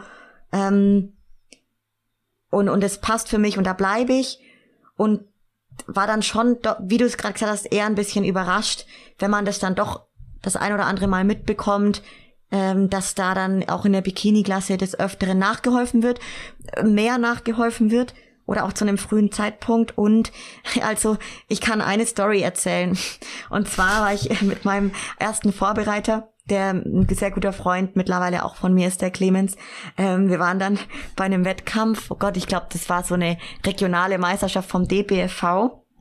Weiß schon gar nicht mehr welche und haben uns dann ähm, unterhalten und gerade, genau, da ging es dann irgendwie los. Er hat nochmal nach der Farbe geguckt und äh, waren da voll konzentriert und hinter uns hat, hat sich jemand unterhalten und mhm. ähm, ja, ich habe die ganze Zeit gedacht, es ist halt ein Kerl und also zwei Kerle unterhalten sich und dann habe ich mich umgedreht und es war halt ein Bikini-Mädel und eine, die mit mir halt auch in der Klasse auf der Bühne stand. und da wurde mir dann halt schon schnell klar, okay, also klar, natürlich gibt's ähm, ja gibt's auch Frauen mit einer tieferen Stimme von Haus aus, keine Frage, aber wenn halt dann die Stimme so wie von so einem Weihnachtsmann ist, ja, dann ähm, dann ist halt schon natürlich relativ schnell klar, was da so wahrscheinlich mit im Spiel ist und das ist dann schon erschreckend. Also da ja, da erschrickt man dann schon mal irgendwie. Das ist durchaus dann am Anfang nicht bewusst gewesen bei mir auch, ja. Ja, man kann ja trotzdem auch, äh, ohne nachzuhelfen, definitiv einen beeindruckenden Körper aufbauen. Das ist ja keine Frage. Würdest du aber sagen, dass man äh, deiner Meinung nach auch ohne Unterstützung Profi werden kann, beziehungsweise später dann bei den Profis mithalten kann? Oder vielleicht auf dich gemünzt, würdest du sagen, dass du ohne diese, dieses Nachhelfen ähm, Chancen gehabt hättest, Profi zu werden? Also ist so eine sehr harte Frage, aber du sagst ja, ja. Es, man muss es eigentlich machen, um die Muskulatur zu halten. Also das ist ja genau das Problem, dass ja einfach ja. Die, die hormonelle Unterstützung fehlt, um diese Muskulatur völlig zu erhalten. Ja, ja. War eine sehr gute Frage und gleichzeitig eine ultra schwierige Frage. Hm. Also man, man hört ja da eben so wenige in der Bikini-Klasse oder auch generell so wenig Frauen in dem Bodybuilding-Sport überhaupt darüber reden. Und die meisten halt immer, wenn sie die Frage gestellt bekommen einem Interview oder irgendwo öffentlich darüber sprechen, halt sagen, nein, da wurde nicht nachgeholfen oder sie sind 100% natural. Da fällt es mir dann halt schon schwierig, das so zu glauben, weil ich ja selber eben aus eigener Erfahrung sagen kann, so ey, letztes Jahr zum Beispiel nach fünf, knapp sechs Monaten Diät, und einer richtigen Hardcore Vorbereitungs-Auszehrphase, ultra krassem Pensum an Cardio und Training und einfach auch, dass die Regeneration gar nicht mehr gestimmt hätte. So, also das spielt ja auch da eine große Rolle. Ich ich tue mich echt schwer. Ich meine, es gibt ja so genetische Freaks und genetische Wunder auf dieser Erde. Äh, vielleicht mag da die ein oder andere Bikini-Athletin so gesegnet sein, dass es möglich ist, Profi zu werden, ohne in irgendeiner Weise illegale Substanzen zu sich zu nehmen. Aber ehrlich muss ich dir sagen, glaube ich, dass die meisten da schon in gewisser Weise ein, eine kleine, ein Minimalansatz von Doping im Spiel ist. Und da möchte ich auch kurz sagen, beim Thema Doping, so, wo fängt's an und wo hört es auf? Ja, ich weiß nicht, ich habe mal was gelesen, zum Beispiel, dass der Weltmeister Kartenspieler im Kartenspiel Bridge, also ja. ich meine Kartenspielen, ja, ja. Ähm, 2018 positiv auf Testosteron getestet worden ist. So, und da habe ich mir damals gedacht, so was okay, warum? Wie, wie kann sowas sein? Wozu braucht er das so? Und also da, da sprechen wir ja wirklich davon, dass in jedem Leistungssport, den es auf dieser Welt gibt, in, mit Sicherheit einfach komplett viel Doping passiert. Und ähm, ja, und wenn ich jetzt halt so überlege, ich meine, vor, ich glaube, lass mich lügen, vor drei Jahren war von meinem jetzigen Sponsor SAS Nutrition ein verdammt geiler Fettburner auf dem Markt. Der heißt oder hieß Alpha Term. Mhm. Und äh, Alpha Term, ja. Und der hat echt richtig reingehauen. Also das war Wahnsinn, was der bewirkt hat. Den habe ich immer die ersten Jahre genommen. So, wenn ich den jetzt nehmen würde, der ist, der ist nicht mehr auf dem Markt, dann wäre es ja auch schon wieder äh, eine Form von illegaler Substanz und nicht mehr möglich. Und da ist genau der Punkt. Also ich denke auch gerade beim Thema Fettverbrennung ist vielleicht auch bei der, bei vielen Frauen mit Sicherheit irgendwas im Spiel, ob jetzt Ephedrin oder Geschichten wie Clenbuterol oder sowas, wo halt mit gearbeitet wird und da sprechen wir dann halt nicht von Steroiden, aber trotzdem von einer, von einem gewissen Doping. Und ähm, ich denke, dass im, im Profisport, also da brauchen wir uns nichts vormachen, auch in der Bikini-Klasse bei den Frauen, da wird mit solchen Mitteln zumindest die letzten Wochen gearbeitet, denke ich. Mhm. Wie hoch ist bei dir die Vernunft, dass du sagst, ab einem gewissen Level an Nachhelfen mache ich nicht weiter? Ich stelle die Frage konkret einfach, wenn ja. du das, was du jetzt gemacht hast, stark überschreiten müsstest, um bei den Profis eine Chance zu haben auf gute Platzierungen, würdest du dann sagen, das machst du oder würdest du sagen, nee, das ist so mein Limit, mehr möchte ich nicht, ich möchte da drauf aufbauen und wenn es dann eben nicht reicht, egal mit welcher Disziplin, egal mit welcher Genetik, dann ist es so, weil mir einfach das Risiko zu groß ist, gerade was Virilisierung angeht. Ja, ähm, da kann ich tatsächlich dazu sagen, dass ich mich zu dem Thema mit meinem jetzigen Coach auch sehr früh schon ausgetauscht habe ähm, und sehr offen darüber gesprochen habe und ihm von mir aus auch so genau meine Vorstellung mitgeteilt habe, dass ich da einfach ähm, eben ein gewisses Maß nicht überschreiten äh, möchte, wenn möglich. Und ob das möglich ist. Also ich habe da einfach auch viel Fragen gestellt. Ich bin Mensch, der mhm. stellt einfach ganz viel Fragen bei dem Thema. Und ähm, ja, gerade bei ähm, wenn Leute so viel Ahnung haben wie jetzt ein Stefan Kienzel auch bei dem Bereich. Und da hat er mir schon sehr, sehr früh eigentlich direkt, fast im ersten oder zweiten Gespräch, direkt diese, dieses Thema gut erklären können, hat gesagt, also das ist absolut möglich und wahrscheinlich sogar möglich mit weniger, wie ich es im Jahr 2019 selbstständig äh, angegangen bin, das Thema, wie ich es gemacht habe, ja. Also es mhm. war wirklich seine Aussage und ich muss dir sagen, alles, ja, der ist ja auch sowas von authentisch für mich schon immer gewesen und jetzt auch in der Zusammenarbeit, äh, dass ich dem das 100% glaube und auch ähm, dementsprechend mich voll wohlfühle jetzt bei dem Thema und da einfach weiß, ich werde das nicht überschreiten, was ich da letztes Jahr gemacht habe. Ähm, und auch wieder genau das gleiche Prinzip, wirklich, wenn, wenn überhaupt, wenn es nötig sein muss, dann, dann die, die allerletzten Wochen für den gewissen Feinschliff, für den, für den Erhalt der Muskulatur und ähm, davor auch nicht, genau, ja. Und, und mehr mhm. auch nicht, genau. Ja. Mhm. Was würdest du einer Athletin raten, die mit dem Konsum liebäugelt? Jetzt so wirklich ganz straight aus deiner Bubble raus. Ja. Also es auf jeden Fall hinterfragen, warum liebäugel ich damit? Was ist mein Ziel? Also befinde ich mich wirklich schon länger in dem Sport, habe ich ein gewisses Potenzial und sag auch nicht nur ich, dass ich dieses Potenzial habe, sondern habe ich es wirklich. Also holt euch da wirklich ähm, Expertise von Coaches, die echt einen Plan haben und nicht irgendwelchen dahergelaufenen, ich bin Coach und kommt zu mir, sondern wirklich Leuten, die Erfahrung haben in diesem Bodybuilding und die einen Namen haben.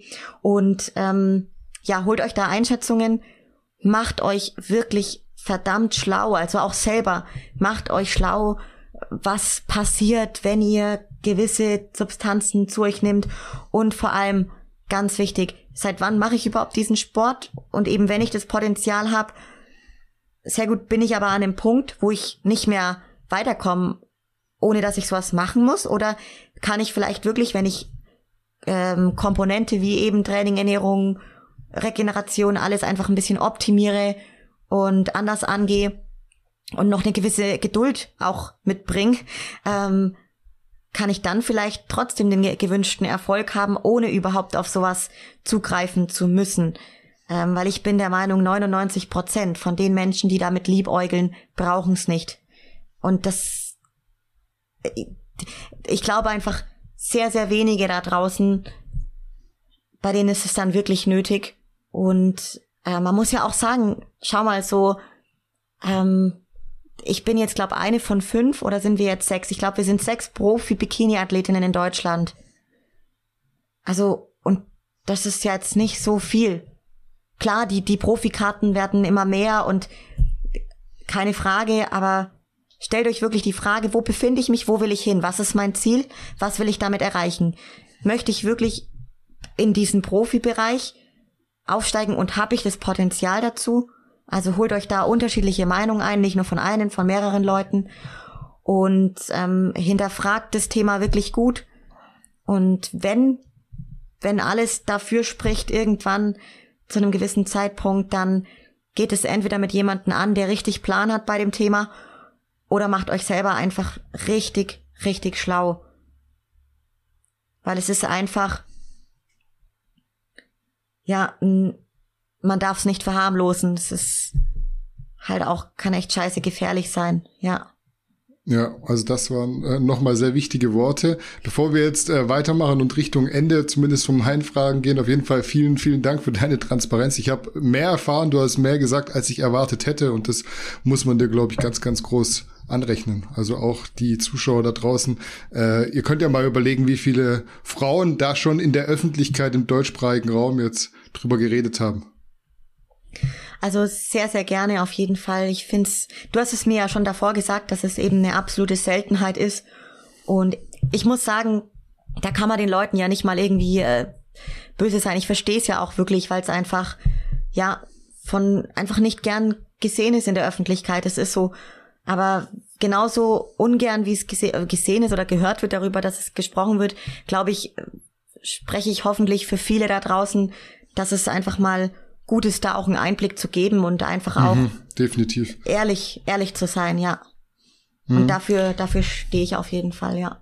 Ja, das ist sehr gut auf jeden Fall. Ich glaube, da werden sich die Leute freuen. Vielleicht eine abschließende Perspektivfrage meinerseits, dass wir nochmal so zu dem reinen Sport kommen. Wo soll es denn sportlich jetzt hingehen für dich? Also für wann planst du denn dein Profidebüt? Es gibt ja Athleten, die quasi so bis ins unermessliche Schwachstellen ausmerzen, nur weil sie irgendwie Angst haben, mal mit nicht einer ganz so coolen Platzierung nach Hause zu gehen und keinen Pokal zu bekommen. Man sieht es ja auch immer bei Anfängern, die gerne mal bei schlechter Platzierung enttäuscht sind. Wie ist da so deine Einstellung und spielt sowas jetzt eine Rolle bei der Planung des Profidebüts? Ja, so generell in dem Sport bin ich das so angegangen, dass für mich damals zu Beginn einfach nur das oberste Ziel und der größte Traum war, in dem Sport überhaupt es zu schaffen, auf einer Bühne zu stehen, weil meine körperliche Ausgangslage, ähm, es war nicht ersichtlich, dass da sowas drunter steckt, so wie ich jetzt halt dastehe. Das konnte ich niemals sehen und hatte ich selber niemals geglaubt. Und dementsprechend war für mich der Anspruch, es zu schaffen, auf einer Bühne zu stehen. Und ich habe mich gefreut und habe das genossen, einfach da oben zu stehen, diesen Moment zu genießen und zu zeigen, was echt harte Arbeit war. Ähm, und ich bin dann damals in der ersten Wettkampfsaison ich bin eigentlich immer in der Eliminationsrunde. Das heißt also ungefähr, wir waren 25, 30 Mädels, bin ich immer rausgeflogen. Mhm. ähm, und es war überhaupt nicht schlimm. Meistens, ich war so happy. Und ähm, ja, so habe ich begonnen und ähm, dann habe ich einmal es geschafft ins Top 6 Finale, habe den sechsten Platz geholt. Das war ein Riesenerfolg. Und irgendwie ist es halt, hat sich das bei mir so eingebrannt und ähm, jetzt hat für das Profidebüt gehe ich ein bisschen ähnlich daran. Äh, ich ja, klar, man soll hohe Ziele haben und das habe ich auch, keine Frage, wirklich. Da bin ich im Leben in jedem Bereich äh, wirklich so aufgestellt mit großen Zielen. Und ich will auch beim Profi-Thema, mein größter Traum, mein größtes Ziel ist es, selbstverständlich auf einer Olympiabühne zu stehen. Ähm, ich habe für mich selber den Plan, den Sport, sagen wir mal so, die nächsten drei Jahre noch sehr extrem zu betreiben. Das ist so meine aktuelle Planung.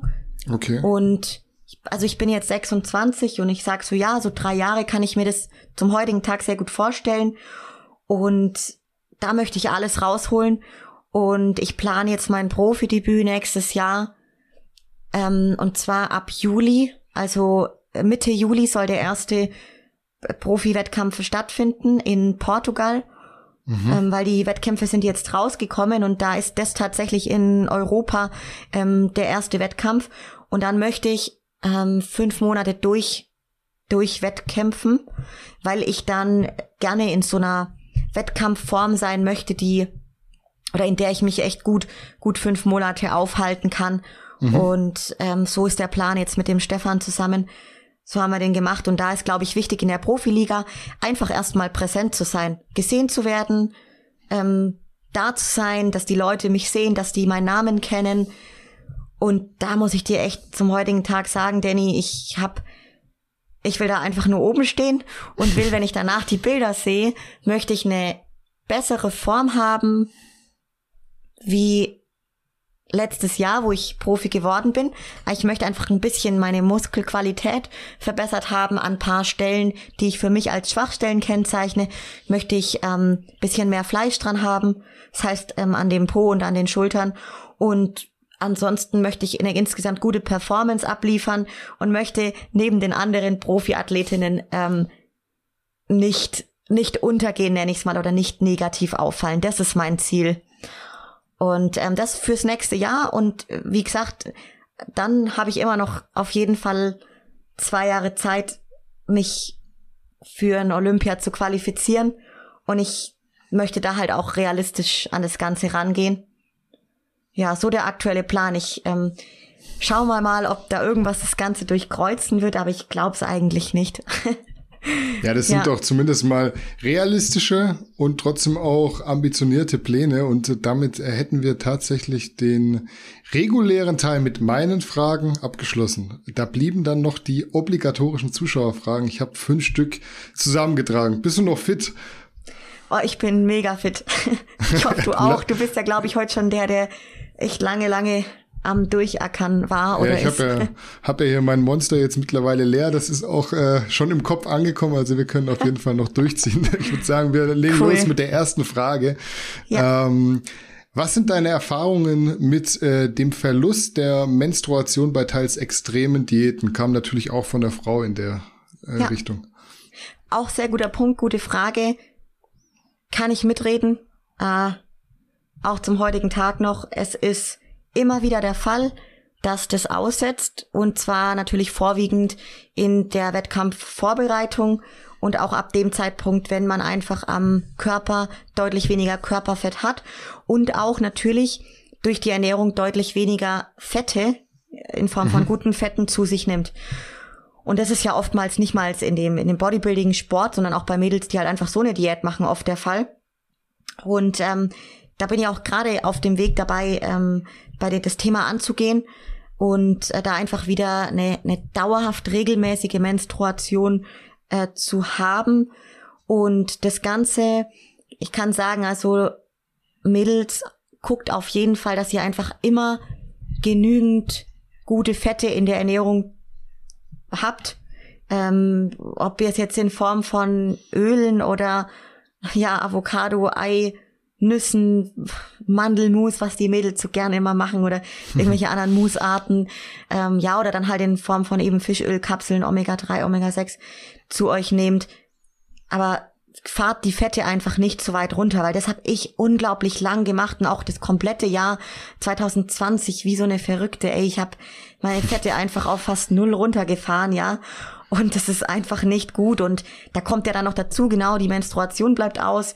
Dann merkt ihr es irgendwann. Und wenn jetzt, also, wenn ihr es irgendwann an den Haaren merkt, ja, dass euch vermehrt Haare ausfallen, dann ist es eigentlich schon dann läuten die Alarmglocken schon echt sehr rot, weil die Haare einfach, was das Thema betreffen, dann eigentlich so die letzte Instanz sind, wo man das dann bemerkt. Also das heißt wirklich Vorsicht und dann ähm, schaut, dass ihr mit den Fetten nach oben geht, dass ihr da nie zu niedrig geht. Und wenn ihr das selbstständig halt nicht hinbekommt, auch da, dann holt euch einen Coach bei dem Thema, holt euch jemand, der Ahnung hat und, und macht euch schlau bei, bei dem Thema. Also es hat halt ganz viel damit zu tun mit dem Körperfettgehalt und natürlich auch mit der Ernährung, wie man sich ernährt. Und okay. ähm, ja, die ersten Jahre, die ersten Vorbereitungen war das noch nicht so stark der Fall. Und umso länger man das halt macht und umso mehr ist es dann öfters so, ja, dass das mal ausbleibt. Gut, Frage Nummer zwei. Welche Erfahrungen hast du gerade im Kontext Wettkampf-Bodybuilding mit Essstörungen gemacht? Ja, die Frage ist immer, was bezeichnet man als Essstörung? Weil das, boah, so viel ist eine Essstörung, ja. Aber klar, ich sag mal, eigentlich jeder Bodybuilder hat doch in gewisser Weise eine Essstörung. Und genauso hat aber jeder Mensch, der einfach nur irgendwas planlos in sich reinschaufelt. Nehmen wir mal den absoluten absoluten Allmann da draußen, der sich überhaupt mit dem Thema Ernährung noch nie wirklich befasst hat, ja, und halt tagtäglich oder was weiß ich halt einfach nur isst, wann ihm so danach ist und dann irgendwas reinknallt, worauf er, worauf er Bock hat. So, der hat ja auch eine Essstörung in gewisser Weise, weil es einfach auch nicht gut ist. Und ähm, das heißt, was, die Frage ist, was definieren wir jetzt als Essstörung? Aber klar, ich habe in der Form damit Erfahrung gemacht, dass ich es zum Beispiel schwer fand, nach so einer Wettkampfvorbereitung, strikten Diät, einfach da wieder ähm, mehr zu essen, also einfach deutlich mehr zu essen, mehr Kalorien. Also die Erfahrung habe ich gemacht und kann halt sagen, es ist ultra wichtig, immer wieder, man kann so eine Zerrphase, eine Hardcore-Diät machen, keine Frage, alles gut. Aber man muss einfach immer wieder gucken, dass man zwischendurch dann eben diese Balance findet und in ein ruhigeres Fahrwasser kommt und dem Körper das gibt, was er braucht, weil es ist einfach, die Gesundheit steht einfach an oberster Stelle und wir haben halt nur noch mal ein Leben, deswegen auch beim Thema Essstörung, wenn ihr damit irgendwie Probleme habt oder einfach auch einfach auch der Punkt nochmal, wenn ihr es nicht selber schafft, was zu ändern, das habe ich ja auch nicht geschafft, ja, ich habe es nicht geschafft. Und dann seid ehrlich zu euch, erkennt das an und das ist in Ordnung und dann sucht euch jemanden, ob das jetzt hat irgendein externer Coach ist, ob das jetzt ein Therapeut ist, ob das sonst irgendjemand ist. Aber dann holt euch dabei Hilfe ähm, und seid nicht zu egoistisch bei dem Thema. Gut, Frage Nummer drei. Wie bist du zum Wettkampf Bodybuilding gekommen? Ich glaube, das haben wir noch nicht geklärt. Ja, also ich habe ähm, davor auch Leistungssport betrieben, allerdings einen anderen. Ich habe Fußball gespielt jahrelang, seit ganz klein auf Und für mich war Sport schon immer einer der wertvollsten Werte in meinem Leben und es hat ja immer war mir ganz arg wichtig. Und ich habe damals dann einfach durch das Fußball schon immer stark diesen Leistungssport gehabt und habe dann durch mein duales Studium aber gemerkt, dass es schwierig ist, das Ganze zu ähm, ja unter einen Hut zu bringen mit Schichtarbeit und so weiter. Bin dann mehr zum Thema Kraftsport gekommen und dann hat mich mein allererster Coach äh, Clemens Riefer heißt der, hat mich gesichtet sozusagen und hat auf mich eingeredet. Ich selber hätte niemals, hätte ich den Sport angegangen, weil ich niemals in mir irgendwas gesehen hätte bei dem Thema, irgendein Potenzial, ähm, außer vielleicht, dass ich gewusst habe, ich habe eine Willenskraft, die ist brutal. Aber ansonsten, ja, hat habe ich das dem Clemens Riefer zu verdanken, der mich darauf angesprochen hat, Potenzial gesehen hat und mit mir die Reise begonnen hat im Jahr 2015. Ja. Gut, Frage beantwortet, würde ich sagen. Kommen wir zu Frage Nummer vier. Wie schätzt du die Problematik ein, dass Männerbodybuilding mehr Aufmerksamkeit bekommt und die Preisgelder auch deutlich höher sind? Oh, eine richtig gute Frage. Also, äh, vor ganz schwierig, direkt jetzt irgendwie spontan eine Antwort daraus zu hauen. Wie schätzt Würdest du sagen, Thematik dass es gerecht, gerechtfertigt ist? Ja, hm. Boah. Also in gewisser Weise irgendwie schon. Ja, wenn wir, wenn wir einfach ganz ehrlich sind und ich überlege bei einer Bikini-Athletin, also jetzt alleine mal von dem Thema, was ich an, an Geld benötige in der Vorbereitung, was die finanzielle Situation betrifft, so, äh, ich brauche irgendwie nicht mehr, glaube ich, wie ich normal benötigen würde. So überhaupt nicht, weil ich einfach von den Mengen Essen alleine da mhm. differenziere. Mhm. Und wenn wir uns da doch einfach einen Bodybuilder anschauen, einen Dexter Jackson, Phil Heath, einfach, einfach mal die ganz Großen äh, und, und da einfach mal reinhören, was die an Essen, an Nahrung einfach alleine zu sich nehmen und dann kommen da ganz weitere finanzielle Punkte dazu, äh, wo einfach, wo wir weit auseinander liegen von einer Bikini-Athletin oder generell im Frauen-Bodybuilding zum Männer-Bodybuilding, wo ich sage, das ist in Ordnung, dass da ein Unterschied gemacht wird. Natürlich, da kann man sich jetzt drüber streiten, da bin ich dabei, weil man sagt, was das für krasse Unterschiede sind. Also, wenn man halt die Preisgelder anschaut, vom Mr. Olympia zur Miss Olympia, das ist schon, schon ein Wahnsinn. Und wenn man da natürlich dann die Arbeitsethik betrachtet, was jetzt eine Bikini-Athletin mit Sicherheit genauso dauerhaft an den Tag legen muss wie ein, äh, ja, Bodybuilder, ein, ein Schwergewicht-Bodybuilder, dann ist wieder der Punkt, da ist es dann wieder vielleicht nicht ganz fair. Weil ich sehe, wie ich an den Sport rangehe. Ich kenne sehr viele auch aus dem männlichen Bodybuilding und da sehe ich nicht so viele Unterschiede. Also ich hat, ich arbeite auch verdammt hart. Hm. Und bei, bei, allem und sehr konsequent und dementsprechend, aber klar, die finanzielle Komponente bei dem, was einfach was einfach anfällt, ist bei einem, bei einem Mann einfach eine andere wie bei einer Frau. So würde ich sagen. Von dem her ist eine gewisse Abgrenzung in Ordnung, aus meiner Sicht. Hm, wenn wir beim Frauenbodybuilding bleiben, also wenn wir mal jetzt den diesjährigen Mr. Olympia nehmen, den hat ja jetzt der Jake Wood übernommen, ist glaube ich ein sehr großer Frauenbodybuilding-Fan. Es gibt dieses Jahr ja einmal die Women's Physik und einmal die Miss Olympia wieder. Und ich glaube, wenn ich das jetzt richtig im Kopf habe, ist der Unterschied zwischen Preisgeld Women's Physik und Miss Olympia schon sehr, sehr groß. Und da ist jetzt für mich die Frage an dich, äh, wie schätzt du das ein? Weil Women's Physik ist ja schon sehr nah am Miss, Miss ja. Olympia, also am Frauenbodybuilding. Ja, ja. Ja, das stimmt. Also das ist natürlich dann irgendwie einfach unverhältnismäßig das Ganze und man muss ja auch einfach dazu sagen, die Women's Physik und aber auch wahrscheinlich die genauso in der Bikini oder Figurklasse, die da beim Olympia wirklich die erst, den ersten Platz holen und und ja den Olympiatitel mit sich rumtragen, die machen das ja zu 100 Prozent. Die verdienen also nicht nebenher noch sonst irgendwie durch einen Hauptjob ihr Geld und haben dann auch eben nur durch Thema Marketing oder irgendwelche Coachings oder was weiß ich noch sonderlich äh, Nebeneinnahmen. Deswegen finde ich das natürlich dann auch nicht gerechtfertigt, weil die leben ja auch davon und ja, wie sollen die denn dann längerfristig auch irgendwann mal im Alter so wirklich da wegkommen so und ich meine die Leistung ist natürlich da einfach eine gleiche. Die Leistung von der Women's Physik Miss Olympia ist die gleiche irgendwo unterm Strich wie von einem von einem Phil Heath. Ne? Das ist natürlich dann schon in keinem Verhältnis und äh, was heißt in keinem Verhältnis? Also ich meine, die Preisgelder sind in keinem Verhältnis. Das mhm. ist nicht nicht fair. Ich glaube jedoch einfach, dass das ganz arg schwer ist für dieses Frauen-Bodybuilding, da in gewisser Weise näher ranzukommen. Ja, das glaube ich ist einfach einfach schwierig, weil es weil es Frauen-Bodybuilding auch zum heutigen Tag, ich meine, jetzt kommt's ja wieder, also gerade auch Thema, ähm, ich glaube, dieses Jahr ist das erste Mal wieder Women's Physik, wie du glaube auch gesagt hast. Ja, Bodybuilding ist wirklich Body, dieses Mal äh, Bodybuilding Start, mit dabei, genau, genau. Aber es war ja ganz viele Jahre einfach komplett weg, weil es einfach sowas von freakier irgendwo ist und halt einfach dadurch keinerlei großartige Einnahmen generiert werden und so viele Leute das halt vielleicht nicht sehen wollen, ne? Ja.